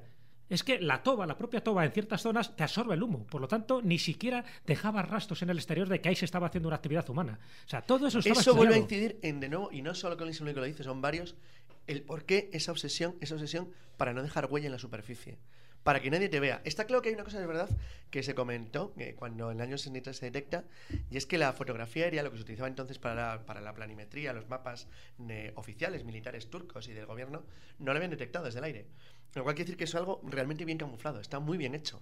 Las salidas de aire están muy bien camufladas, las zonas, es decir, evitan, como ha dicho muy bien Jesús, la salida de humos, y encima hay agua subterránea natural, hay ríos. Hay ríos. Claro. sí, Bueno, sí, es- sí. Desde luego, el que lo hizo era un genio de la, de la idea, de la idea de la estrategia y del concepto de la habitabilidad de los terrenos, en principio inhóspitos. Algo parecido pasa, por ejemplo, en Magmata, en Túnez, donde se grabó eh, la Guerra de las Galaxias. Eh, Una de la primera parte, me parece. En Magmata está hecho con una especie de, de- de túnel principal, un poco como un patio de vecinos, y luego a partir de ahí eh, está horadado, es decir, con canales subterráneos por todos los lados. Desde, desde arriba prácticamente no ves nada, es decir, ves como pequeños huecos, pero tú no sabes que haya actividad humana. Pero luego toda la, la vida, todo el desarrollo cultural se hace bajo tierra. Y claro, y en Magmata y en Túnez, ahí también hace un calor tremendo, también se mantiene la misma In- temperatura. Incluso en Australia, en zonas desérticas, también se está utilizando este sistema que es alucinante porque tienen hasta sus propios centros comerciales, librerías y demás. en Japón. Pero claro, es fundamental lo que antes ha comentado Juan Ignacio de la toba, del, del material con el que se puede construir esto. ¿Sabéis otro lugar que coincide también con este mismo material? Que no son ciudades, porque es otra estructura, pero también es un pequeño mundo subterráneo, las catacumbas de Roma. Es el, el mismo material. Es un material muy fácil de tallar, que al contacto con el aire se endurece y permite pues mucha resistencia y a la vez muy fácil, de un tallado muy fácil, claro. Bueno, realmente aquí tenemos sitios también como Guadix y cosas así. Eh, es una cosa evidente, hay un tipo de roca que es fácilmente trabajable, que se corta con mucha... con- con- fácilmente, o sea, con, tú lo conoces. En Garcinarro, por ejemplo, hemos visto obras aparentemente ciclópeas, pero que son hechas con piedra arenisca, que es bastante fácil de trabajar. Pero con todo y con eso, el gran misterio no es a lo mejor el para qué hacer una ciudad donde meter a tanta gente, sino de dónde sacaron la idea para que ello no se, le- se les viniera abajo. Ah, eso es porque, como lo de famosa, la famosa idea de Harvard de, de las, de, los, de las geopolímeros para construir la pirámide de Egipto. Que demostraron que con la arena y con el material que existe en el desierto se pueden fabricar piedras artificiales. Bueno, pues eso me da más miedo que el otro. Porque la teoría más complicada del mundo. ¿Quién te enseñó a fabricar un geopolímero con la arena del desierto? La Charles MacGyver. Es decir, son cosas realmente muy complicadas. Era No, la, la teoría de Davidovich, que Exacto. incluso se encontraban Sí, burbujas de, encontraron, de encontraron aire y y, pelos, pelo, ¿no? Claro, pelos, entonces- claro. y Harvard quiso solucionarlo de la peor manera posible, es decir, que lo hizo todavía más complicado. Dice, no, no, es que voy a hacer esto. Bueno, sí, a lo mejor tenían Einstein por ahí, pero es difícil. Hay algo más, hay una, una cosa más, también muy importante y es lo que habéis contado explica aparentemente racionalidad humana, es decir, el buscar lugares óptimos para hacer un trabajo a medida de lo que a ti te interesa. Pero aquí hay algo además eh, especial y, muy, muy llamativo. Y es que había una voluntad constructora de carácter general. O sea, es el, fruto de una cultura enorme. Porque si no, no habría 200 ciudades como se pretende que hay. Es decir, habría dos o tres. Es decir, aquí había una planificación, una planificación a larga escala y en una, en una profundidad y una distancia geográfica muy amplia. Lo cual quiere decir que alguien sabía que eso era bueno y que era útil por lo menos en esa zona durante un tiempo. Bien, y ahora viene la, la pregunta porque estamos a tres minutos de terminar el filandón. Eh, la pregunta para Quiniela, ¿quién? Vaya usted a saber. Los hititas tienen bastantes posibilidades. Lo que pasa es que si ya admitimos que son los hititas, desde luego nos cargamos todo lo que dicen los libros oficiales sobre Derincuyo, Caimac, en fin, todas las ciudades subterráneas de, la Capadocia que siguen manteniendo RQR, que son los primeros cristianos los que Aparte de todo, las construyen. La construcción esta megalítica de Hatusas, la capital en Imperitita, tal, no coincidía. Se parecía en todo caso, apuntaba un poco más a cosas como, no sé, como Micenas, Oriente, pero realmente, que además coincidían en la época, pero no tiene mucho que ver con alguien que se pusiera de repente a acabar ciudades en agujeros en el suelo. No, es una cosa muy extraña. No, se han encontrado relieves e inscripciones de la edad de bronce, entonces eso es lo preocupante. A partir de ahí ya podemos especular lo que quieras. Yo creo que hay un núcleo primigenio que se construyó en esa época, estamos hablando de esos famosos 8.000, entre los 8.000 y los 10.000 años, antes de Cristo, es decir, de una época muy clara donde se generan muchos mitos relacionados con diluvios, con Noés o con Upanistín, en fin, con toda la todo el material mitológico que tenemos a nuestro alcance y luego, luego fueron reutilizadas posteriormente y posiblemente ampliadas. O sea, que te quiero decir que puedo haber una clara eh, mm, sensación de protección en su momento, se, se protegían, no con un enemigo, porque no habría enemigos en aquella época, pero sí por unas cuestiones climatológicas bastante adversas, y a partir de ahí hubo otro tipo de culturas, menos los romanos, curiosamente, se han encontrado de todo tipo de vestigios menos romanos, que las fueron reutilizando. Los últimos, evidentemente, no solo los cristianos, sino que pudieron llegar mm, gente posterior que habilitó por lo menos ciertas zonas, porque cuando ellos querían escapar eh, eran tan hábiles que tenían sistemas de drenaje en algunas salas y otras ponían como auténticas ruedas de molino que tapaban cualquier comunicación. Y que solo se abrían por un lado. Y solo salían por un lado, efectivamente. Entonces hay muchos lugares ahora que no se han podido explorar ni excavar sencillamente porque están derrumbados. y de todas formas, estamos hablando, algunas de ellas, eh, de, 20, de 20 niveles. Tú, por ejemplo, eh, donde estuviste, hay 8 niveles, solo se puede ir a los cuatro primeros, sobre todo por, también porque el resto dicen que está para eh, digamos, para la parte de investigación arqueológica pero no se tiene datos realmente de esos niveles inferiores. es decir, allí quien dice que no puede haber personas enterradas, momias, etcétera, etcétera. Y además con la complicación de que en realidad, siendo un sistema que se construye hacia la profundidad, las primeras, los primeros estratos en realidad son los más antiguos, pero al mismo tiempo son los más visitados, los, los más que. Que, todas las culturas han ido pasando por ellos, entonces están más deteriorados y es más difícil encontrar a su vez restos arqueológicos que nos hablen de los primeros, porque claro, ¿de qué nos sirve llegar al pues al decimonoveno estrato de, dentro de estas cuevas si posiblemente sea el más moderno.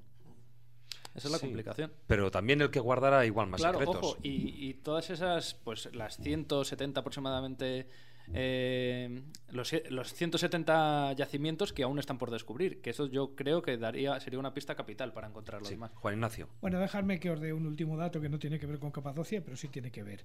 Si alguien quiere ver algo parecido a Capadocia sin ciudades eh, subterráneas, con que vaya cerca de Torre Laguna, cerca del Pontón de la Oliva, en Patones, hay unas carcabas que le llaman la Capadocia madrileña, que son muy, muy parecidas, solo que sin ciudades subterráneas. Y eso está cerquita. Bueno, pues al menos por hoy hemos acabado ese filandón y continuamos con otras de las secciones. ¿Sabes que la, Corte de Castilla y León ha declarado el filandón bien de interés cultural?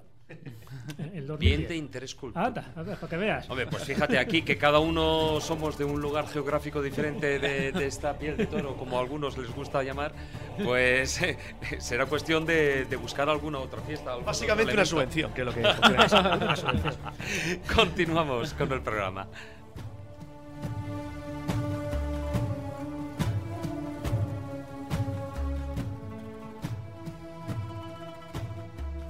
La escóbula de la brújula.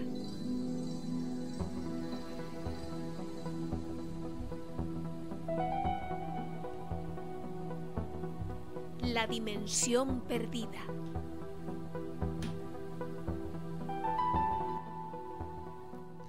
Y vamos a estrenar esta dimensión perdida en territorio turco, porque allí nos encontramos con varios objetos que desafían a la ciencia y a la arqueología menos heterodoxa. Se trata de objetos que, bien por sus características de construcción, bien por el material del que están hechos o por la información que de ellos se obtiene, se consideran que están ubicados fuera del tiempo. Son los conocidos como OPARS, objetos fuera del tiempo. Con total seguridad, el más conocido de ellos y del que más ríos de tinta ha provocado es el mapa de Piri Reis. Pero existen otros más, alguno de reciente descubrimiento que merecen la pena eh, que les prestemos la misma atención. Empezaremos por la piedra de Toparacale. Tiene unos 3.000 años de antigüedad y fue encontrada en 1973 en las excavaciones de Tuspa Tropacale. Se trata de una estatua de piedra de, de origen volcánico de 23 centímetros de largo por 9 de alto y unos 8 centímetros de ancho, que se conserva en el Museo Arqueológico Nacional de Estambul. Y lo más curioso, sin que nadie, hasta ahora, tenga la menor idea de cómo roturarla. El objeto parece representar una, una especie, una nave espacial con un piloto a los mandos. El personaje, que fue hallado sin cabeza desafortunadamente, permanece sentado en actitud de, conducir ese aparente vehículo. ¿no? Tiene las rodillas y los brazos doblados y está vestido con una especie de traje que le cubre todo el cuerpo hasta el cuello, incluso con guantes y botas. El vehículo tiene una forma aerodinámica y en su parte trasera algo parecido a tres motores incluidos en un motor mucho más grande. Ya con cierta imaginación hay quien afirma que se puede llegar a ver hasta una especie de tubos de respiración que se cortan a la altura del cuello, puesto que, como antes he comentado, pues le falta la parte superior de la cabeza. Pero bueno, otro objeto que podríamos considerar fuera del tiempo es el conocido como brazalete de obsidiana de Turquía.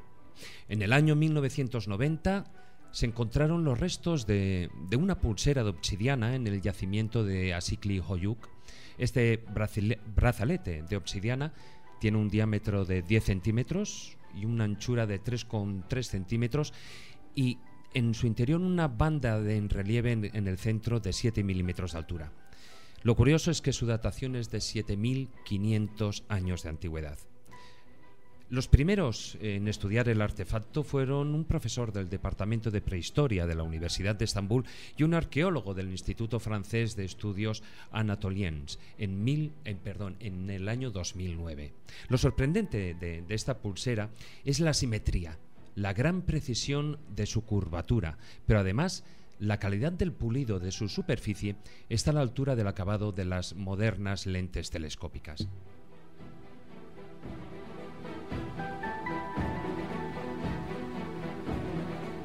Y ahora vamos con el hallazgo más reciente. Tuvo lugar eh, hace poco tiempo, en diciembre de 2011, durante las excavaciones en el distrito de Kisipelte, en la provincia superoriental de Mardin, en el suroeste de Turquía. El objeto, datado con 7.000 años de antigüedad, también es ni más ni menos que un juguete de piedra similar a un coche o incluso pues tal vez a un tractor. Posee cuatro ruedas, algo, algo, vamos, absolutamente imposible a priori, ya que según los arqueólogos, la rueda fue inventada en Mesopotamia en el, 500, perdón, en el 5500 a.C. y llegó a Europa y Asia alrededor del 4000 a.C. Ahora bien, un juguete intenta plasmar la realidad tecnológica del momento en el que se creó, pero podemos ver en las fotografías que no tienen nada que ver con lo que creemos que debería ser un carro del neolítico, sino que se asemeja a su función eh, lo que podía ser un coche o un tractor actual. Algunos arqueólogos creen que podría haber sido utilizado como una funeraria, pero evidentemente su morfología desconcierta a cualquiera. El mismo director de, Cultura y Turismo de Mardín aseguró que el carro es como una copia de los coches actuales. Junto a este desconcertante vehículo, también se encontraron en la zona muñecas y silbatos de piedra que curiosamente aún están en condiciones de funcionar. Todo ello, todo ello hace pensar que tal vez la rueda se descubrió antes de lo que se pensaba en un principio. Este juguete vuelve a abrir el debate.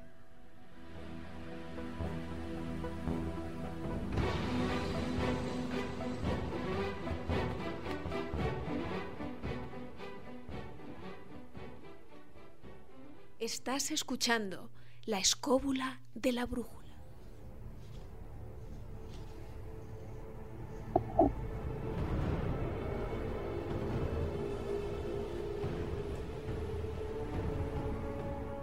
El destructor de mitos.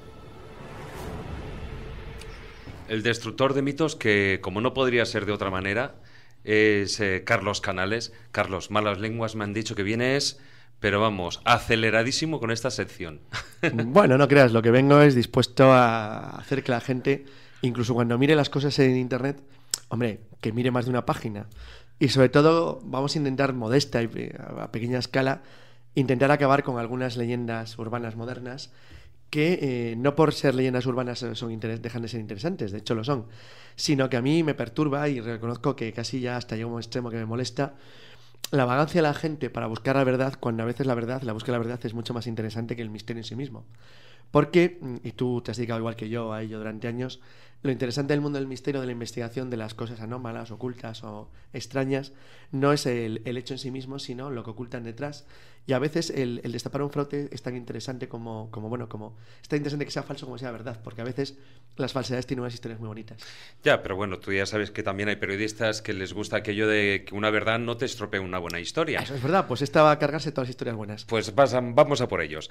Si no me equivoco, empezamos esta sección con los discos Vayan Caraula, Eh, o más sí. conocidos por Vox Populi, ¿no? Por los discos o Piedras Dropa.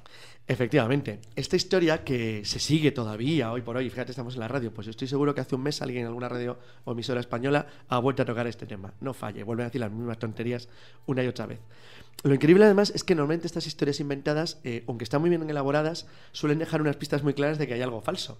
Entonces, bueno, yo voy a contar creo que es casi primero la, la historia tal y como nos la contaron, o como la hemos leído, pues no sé, Mondani, O sea, con un montón de gente. La leyenda urbana. Eso es. Y luego, luego vamos, a, vamos a analizarlo un poquitín y verás que es que no tiene, no tiene ni medio minuto de investigación, o sea que tampoco es una cosa tan, tan tremenda. Se supone que los Dropa, una etnia china que vive en alguna zona cercana del Tíbet, eh, vivió hace 12.000 años, bueno, vivieron hace 12.000 años en el Tíbet, pero no eran de procedencia humana. Fíjate, cosa más divertida, ¿eh? Y no es una noticia Empezamos bien. Y eh, todo esta historia extraña tiene que ver con otro pueblo de etnia también tibetana llamados Ham, que viven en la misma zona y que tuvieron en contacto con ellos. Bueno, ¿y cómo nace esto? Pues supuestamente en 1938 un profesor chino llamado Chiputei, fíjate qué nombre, Chiputei, que decía ser profesor de arqueología de la Universidad de Pekín y sus estudiantes estaban haciendo una investigación en la región de Bayan Karaula, en el Tíbet, cuando se encontraron con una serie de pequeños esqueletos, como de 4 pies y 6 pulgadas, es decir, aproximadamente un metro 38, muy bajitos, que parecían corresponder a lo que ellos identificaron con algún tipo de mono de montaña. Sin embargo, había algo anómalo en los monos, y es que había enterramientos. Como dijo muy bien, según cuenta la historia, Chiputei, los monos no entierran a sus congéneres, lo cual quiere decir que era otra cosa. Junto a los cuerpos encontraron algo más, unos pequeños discos de 30, entre 30 y 20 milímetros, es decir, con- que tenían agujeritos de 20 y 30 milímetros y que no tenían más allá de 30 centímetros, que parecían representar de manera grabada en la piedra, pues eh, estrellas, la luna, media luna, es decir, elementos del firmamento conocido, normal de la Tierra, así como las pequeñas inscripciones que mm, de manera circular recorrían todo lo que sería el- la piedrecita, el disco de piedra, como si fuera el surco de un disco de los antiguos, un clásico disco de, de los De toda la vinilo. vida, vinilo, efectivamente. Bueno, esto en principio, estas llamadas piedras dropa fueron, se supone, enviadas a la Universidad de Pekín y ahí se guardaron durante 20 años. Hasta que, años después, en 1958, fueron investigados por otro doctor, Sun Un Nui, que era también, se supone, de Pekín, que dijo que en cada surco, en realidad lo que había eran pequeños jeroglíficos de un origen y diseño desconocidos. No solo se quedó con eso, sino que el tío fue más allá y dijo claramente que lo que contaba era una historia del encuentro de los tales Dropa, los creadores de los discos de piedra, con una etnia de la zona que se llamaban los Ham. Y aún más, dio un paso más y dijo que había conseguido descifrar el texto o contenido de uno de los discos. Que decía que los Dropa habían venido eh, con su nave hasta la Tierra y que allí se escondieron en las grutas y caballas del lugar para intentar protegerse de un entorno, de un lugar que no conocían. Los Ham, que era la etnia del lugar, los vio, les parecieron muy extraños y a pesar de ciertos intentos de los Dropa por congraciarse con ellos o establecer algún tipo de amistad, pues eh, la relación fue muy difícil. Según cuenta la misma leyenda, se hibridaron, o sea, crearon una especie de raza mixta con los Colohan, pero finalmente fueron exterminados por ellos porque les daba miedo o había un cierto rechazo por parte de los humanos de la zona. Una etnia descrita por el profesor Sun Nui también como muy pequeña, muy bajita y de huesos muy enclenques, que se supone que viviría aislada en esta remota zona del Tíbet.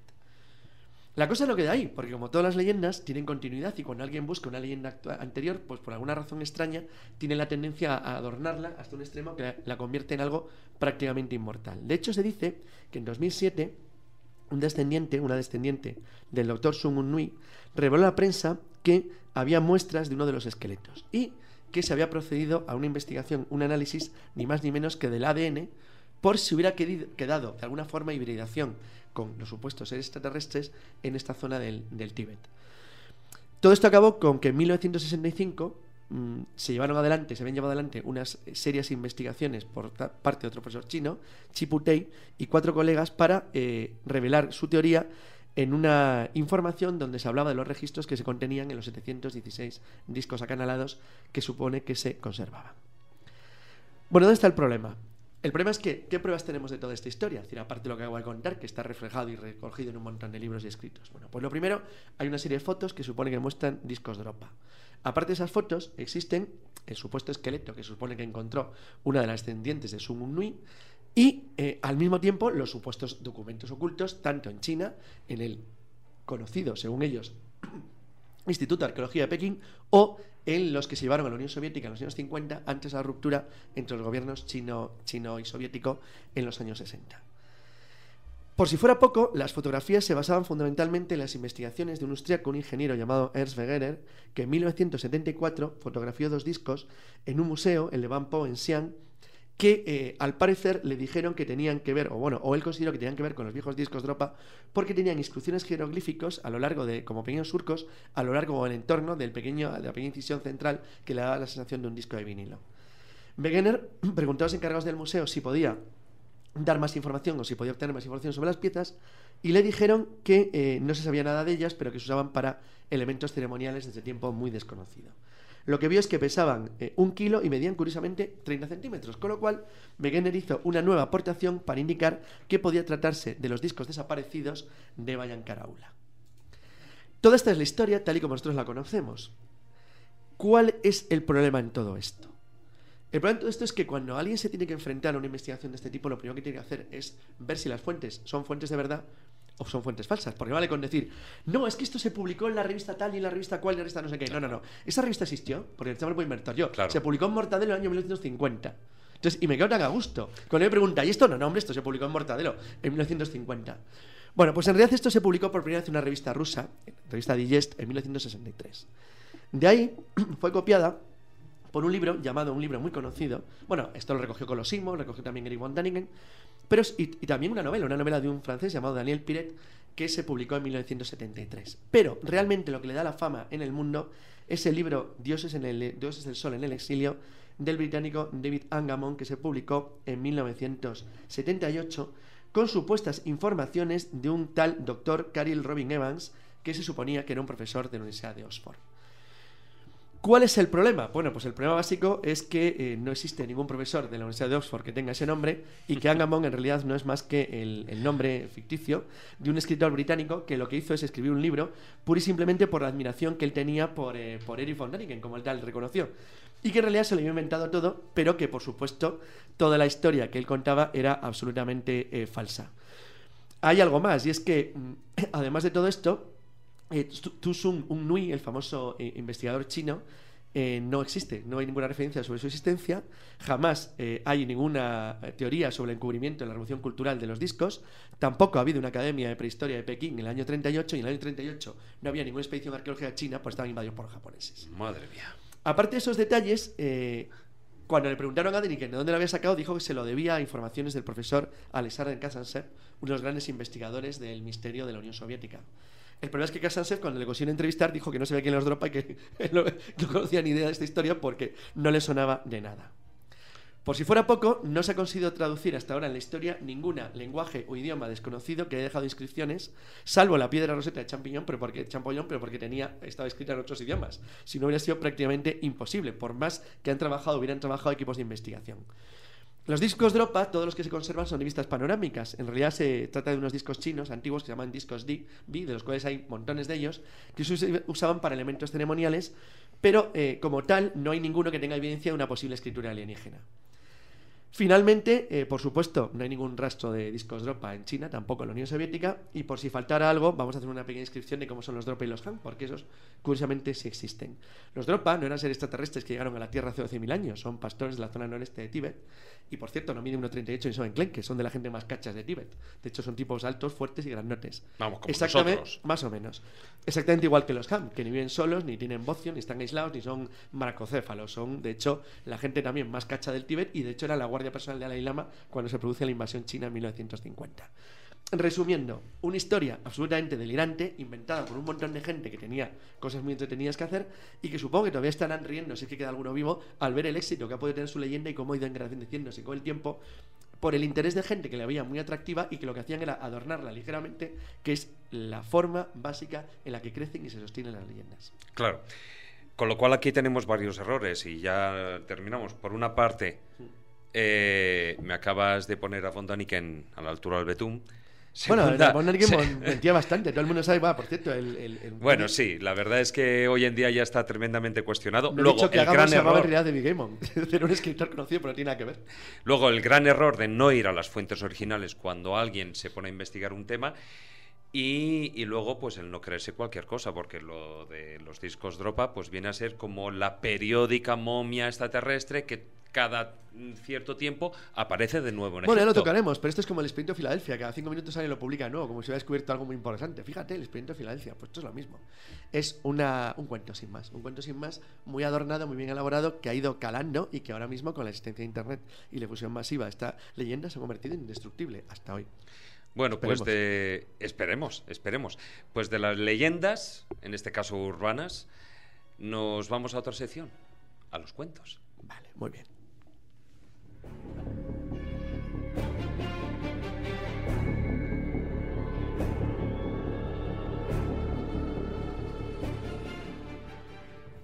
La escóbula de la brújula. Cuentos de Callejo.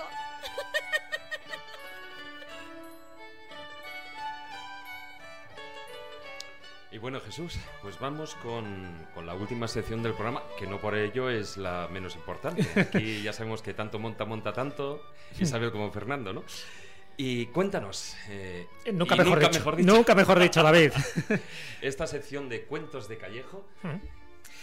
¿De qué va? Pues hombre, yo creo que ya el apellido nos indica bastante, hace honor y es un recordatorio a, aquellos famosos cuentos de Calleja, que por cierto era una editorial, Saturnino Calleja, que se encargó de reeditar todos los cuentos clásicos de hadas. Y claro, como la editorial era la editorial Calleja, pues por extensión siempre se hablaba de que eran los cuentos de Calleja. Sí, Entonces, sí. pues mi apellido ni que ni perepintado para esta sección, los cuentos de Callejo. ¿Qué es lo que contaré en esta sección? Hombre, pues partiendo de la base de que a todo el mundo le gustan los mitos, las leyendas, los cuentos. Y son precisamente de cuentos de lo que vamos a hablar en, en esta sección. Cuentos budistas, hindúes, persas, cristianos, africanos, cuentos zen, cuentos rusos, cuentos de los nativos norteamericanos, cuentos sufi y hasta cuentos chinos. en fin, Cuentos Bueno. antiguos, cuentos modernos, tanto de Oriente como de Occidente, cuentos azules, rosas, morados, cuentos de la tradición popular, incluso también de la erudita. De todo tiene que haber en esta Villa del Señor. Cuentos que despiertan conciencias, que iluminan caminos, que pueden servir para nuestro desarrollo personal o espiritual, que nos proporcionan una chispa de reflexión o un momento de serenidad. Los cuentos son a veces, como tú bien sabes, David, pequeñas perlas de sabiduría comprimidas. Son algo más que cuentos, son cuentos universales que nos pertenecen a todos. Son mis cuentos favoritos, son los cuentos de Callejo. Y sobre todo, y lo más importante, es que independientemente de esa sabiduría popular plasmada en los cuentos, todos y cada uno de ellos tienen un trasfondo personal y peculiar. Claro, eh, he intentado siempre elegir aquellos que transmiten algo. De hecho, todos tendrán una moraleja, una moraleja puesta por mí, porque la mayoría son cuentos de, de esa tradición popular, cuentos anónimos, que bueno, son relativamente fáciles de conseguir en determinadas antologías de cuentos, pero yo sí le quiero luego añadir esa pequeña moraleja, esa conclusión, eso que desde mi punto de vista me apetece contar y creo que puede servir a la gente, porque los cuentos son verdaderas herramientas de conocimiento, igual que pasa también con los juegos. Tan solo tenemos que saber mirar, tan solo tenemos que conocer las claves.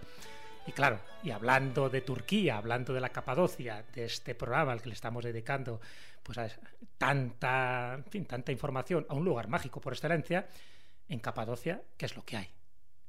Conia. Conia, evidentemente. En la cuna de- del Claro. sufismo. Hablar del sufismo es hablar de Rumi. Hablar de Rumi es hablar pues de, esa, de esas personas que realmente consiguieron esas perlas de sabiduría para luego saber transmitirlas. ¿Y cómo las sabe transmitir? Pues a través de parábolas, a través de cuentos. Eh, vamos a contar dos pequeños cuentos de esa tradición popular sufi. Uno referido al, al maestro Ejasi, que era un sabio sufí medieval, y otro a un personaje mítico, proverbial, llamado Narrudin. ¿Cómo no? ¿Cómo no? El Que famoso aparece Narrudin. en todos los cuentos o en casi todos los cuentos. Sí, prácticamente aparecen todos. Luego contaremos un poco más quién era Narrudin, pero sus historias siempre han servido para ilustrar las enseñanzas sufíes. Eh, representa siempre distintos oficios Narrudin. Tan pronto es agricultor, padre, juez, comerciante, sabio, maestro y hasta tonto. ¿Por qué no? Y cada una de esas historias, siempre muy cortas, nos van a mostrar una enseñanza de esa rama mística que es el Islam, el sufismo que nació en la Anatolia del siglo XIII de la mano del gran maestro Rumi. Rumi siempre está presente como gran maestro, como gran sabio que era. Así que si te parece, Vamos con el primero. Vamos con el primero.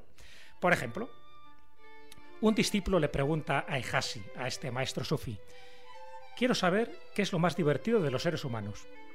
Ejasi le contesta, pues que piensan siempre al contrario. ¿Y eso? Verás, le dice Ejasi, tienen prisa por crecer y después suspiran por la infancia perdida. Pierden la salud para tener dinero y después pierden el dinero para tener salud. Piensan tanto en el futuro que descuidan el presente, y así no viven ni el presente ni el futuro. Y para colmo, viven como si no fueran a morir nunca, y mueren como si no hubieran vivido. ¿Entiendes ahora por qué siempre piensan el contrario? Moraleja. La moraleja, fíjate, no la voy a poner yo, la va a poner Rumi. Hay un poema precioso que incluso se divulga por internet, pero la, la mayoría de la gente no sabe que es de Rumi. Y Rumi dice, baila como si nadie te estuviera mirando, ama como si nunca te hubieran herido, canta como si nadie te hubiera oído, trabaja como si no necesitases el dinero y vive como si el cielo estuviera en la tierra. En otras palabras, querido David, carpe diem. Exactamente, Carpe Diem. En todo momento me estaba viniendo esa famosa frase que, bueno, muchos conocimos con el Club de los Poetas Muertos. ¿no? Exacto. Esa fabulosa película. Y bueno, antes estamos hablando de Nasruddin. No me dejes en ascuas. Vamos a contar un pequeño cuento de Narrudin, ¿no? Porque siempre está en toda esa tradición sufi. Pues mira, uno de estos breves cuentos dice lo siguiente. Narrudin estaba mascullando algo entre dientes con cara de satisfacción. Un amigo le ve y le pregunta qué le pasa. Y dice Narrudin, es imbécil de Ahmed. Tiene la costumbre de pegarme unas tremendas palmadas en la espalda siempre que me ve. Pues bien, hoy me he puesto un cartucho de dinamita bajo la chaqueta y esta vez, cuando me dé la palmada, la explosión le va a arrancar el brazo. Por raro que parezca esta, este pequeño cuento, hay gente que tiene muchos razonamientos ilógicos, como el que hace Narrudin, porque hay tontos, muy tontos, y de lo más variado. Fíjate, dentro de nuestro folclore existe un personaje parecido, un labriego llamado Ambrosio, de la Sevilla del siglo XIX, que decidió que la agricultura no era para él, así que se hizo salteador de caminos. Se compró una simple carabina que se encasquillaba y que la mayoría de las veces no tenía ni pólvora, todo lo cual hacía que no se comiera una rosca en esto de atracar. Ambrosio no imponía respeto a nadie, nadie se dejaba saltar, por lo que tuvo que volver a la antigua profesión de labriego. Eso sí, siempre maldijo a la carabina, que la echaba la culpa de todos sus males por no infundir ningún temor. De ahí quedó la frase la carabina de Ambrosio, que es una cosa que no sirve para nada. Moraleja, utilizando a nuestro narrudín particular que es Ambrosio. Ser tonto no es el mejor oficio, ni el más rentable, ni el más respetable. Pero ya se sabe, siguiendo a nuestro refranero popular, más vale el tonto en su casa que el listo en la ajena. Y por si acaso, es mejor quedarse callado y parecer un idiota que abrir la boca y despejar toda duda. Frase de Grucho más. Sí, bueno, pero la verdad es que la podían utilizar o podían pensar Muchísima esa frase mucha gente antes de hablar. desde luego que sí.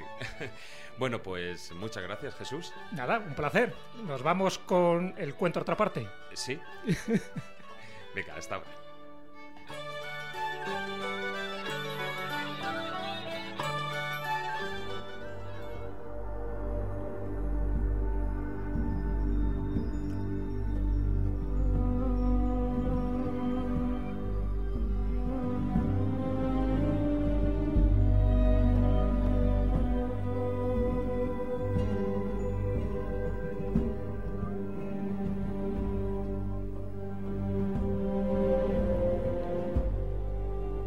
Después de estos relatos no nos queda más que despedirnos.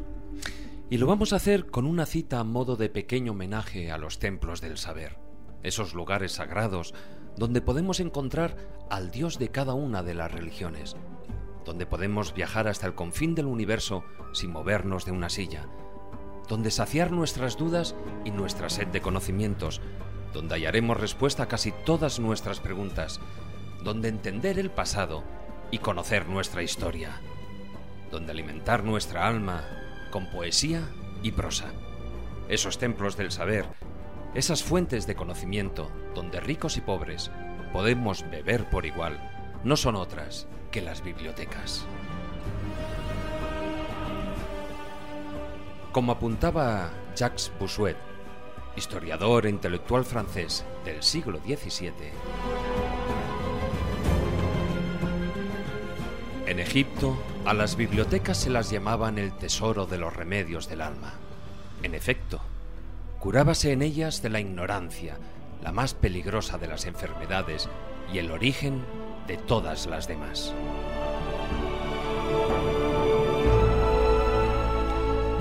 Cuánta razón tenían los egipcios, ¿no os parece? En fin, gracias por acompañarnos en el viaje de hoy. Y recordaros nuestra página web www.laescóbula.com, nuestro lugar de encuentro entre programa y programa. Amigos, tratar de ser felices e ilustraros. Hasta la próxima.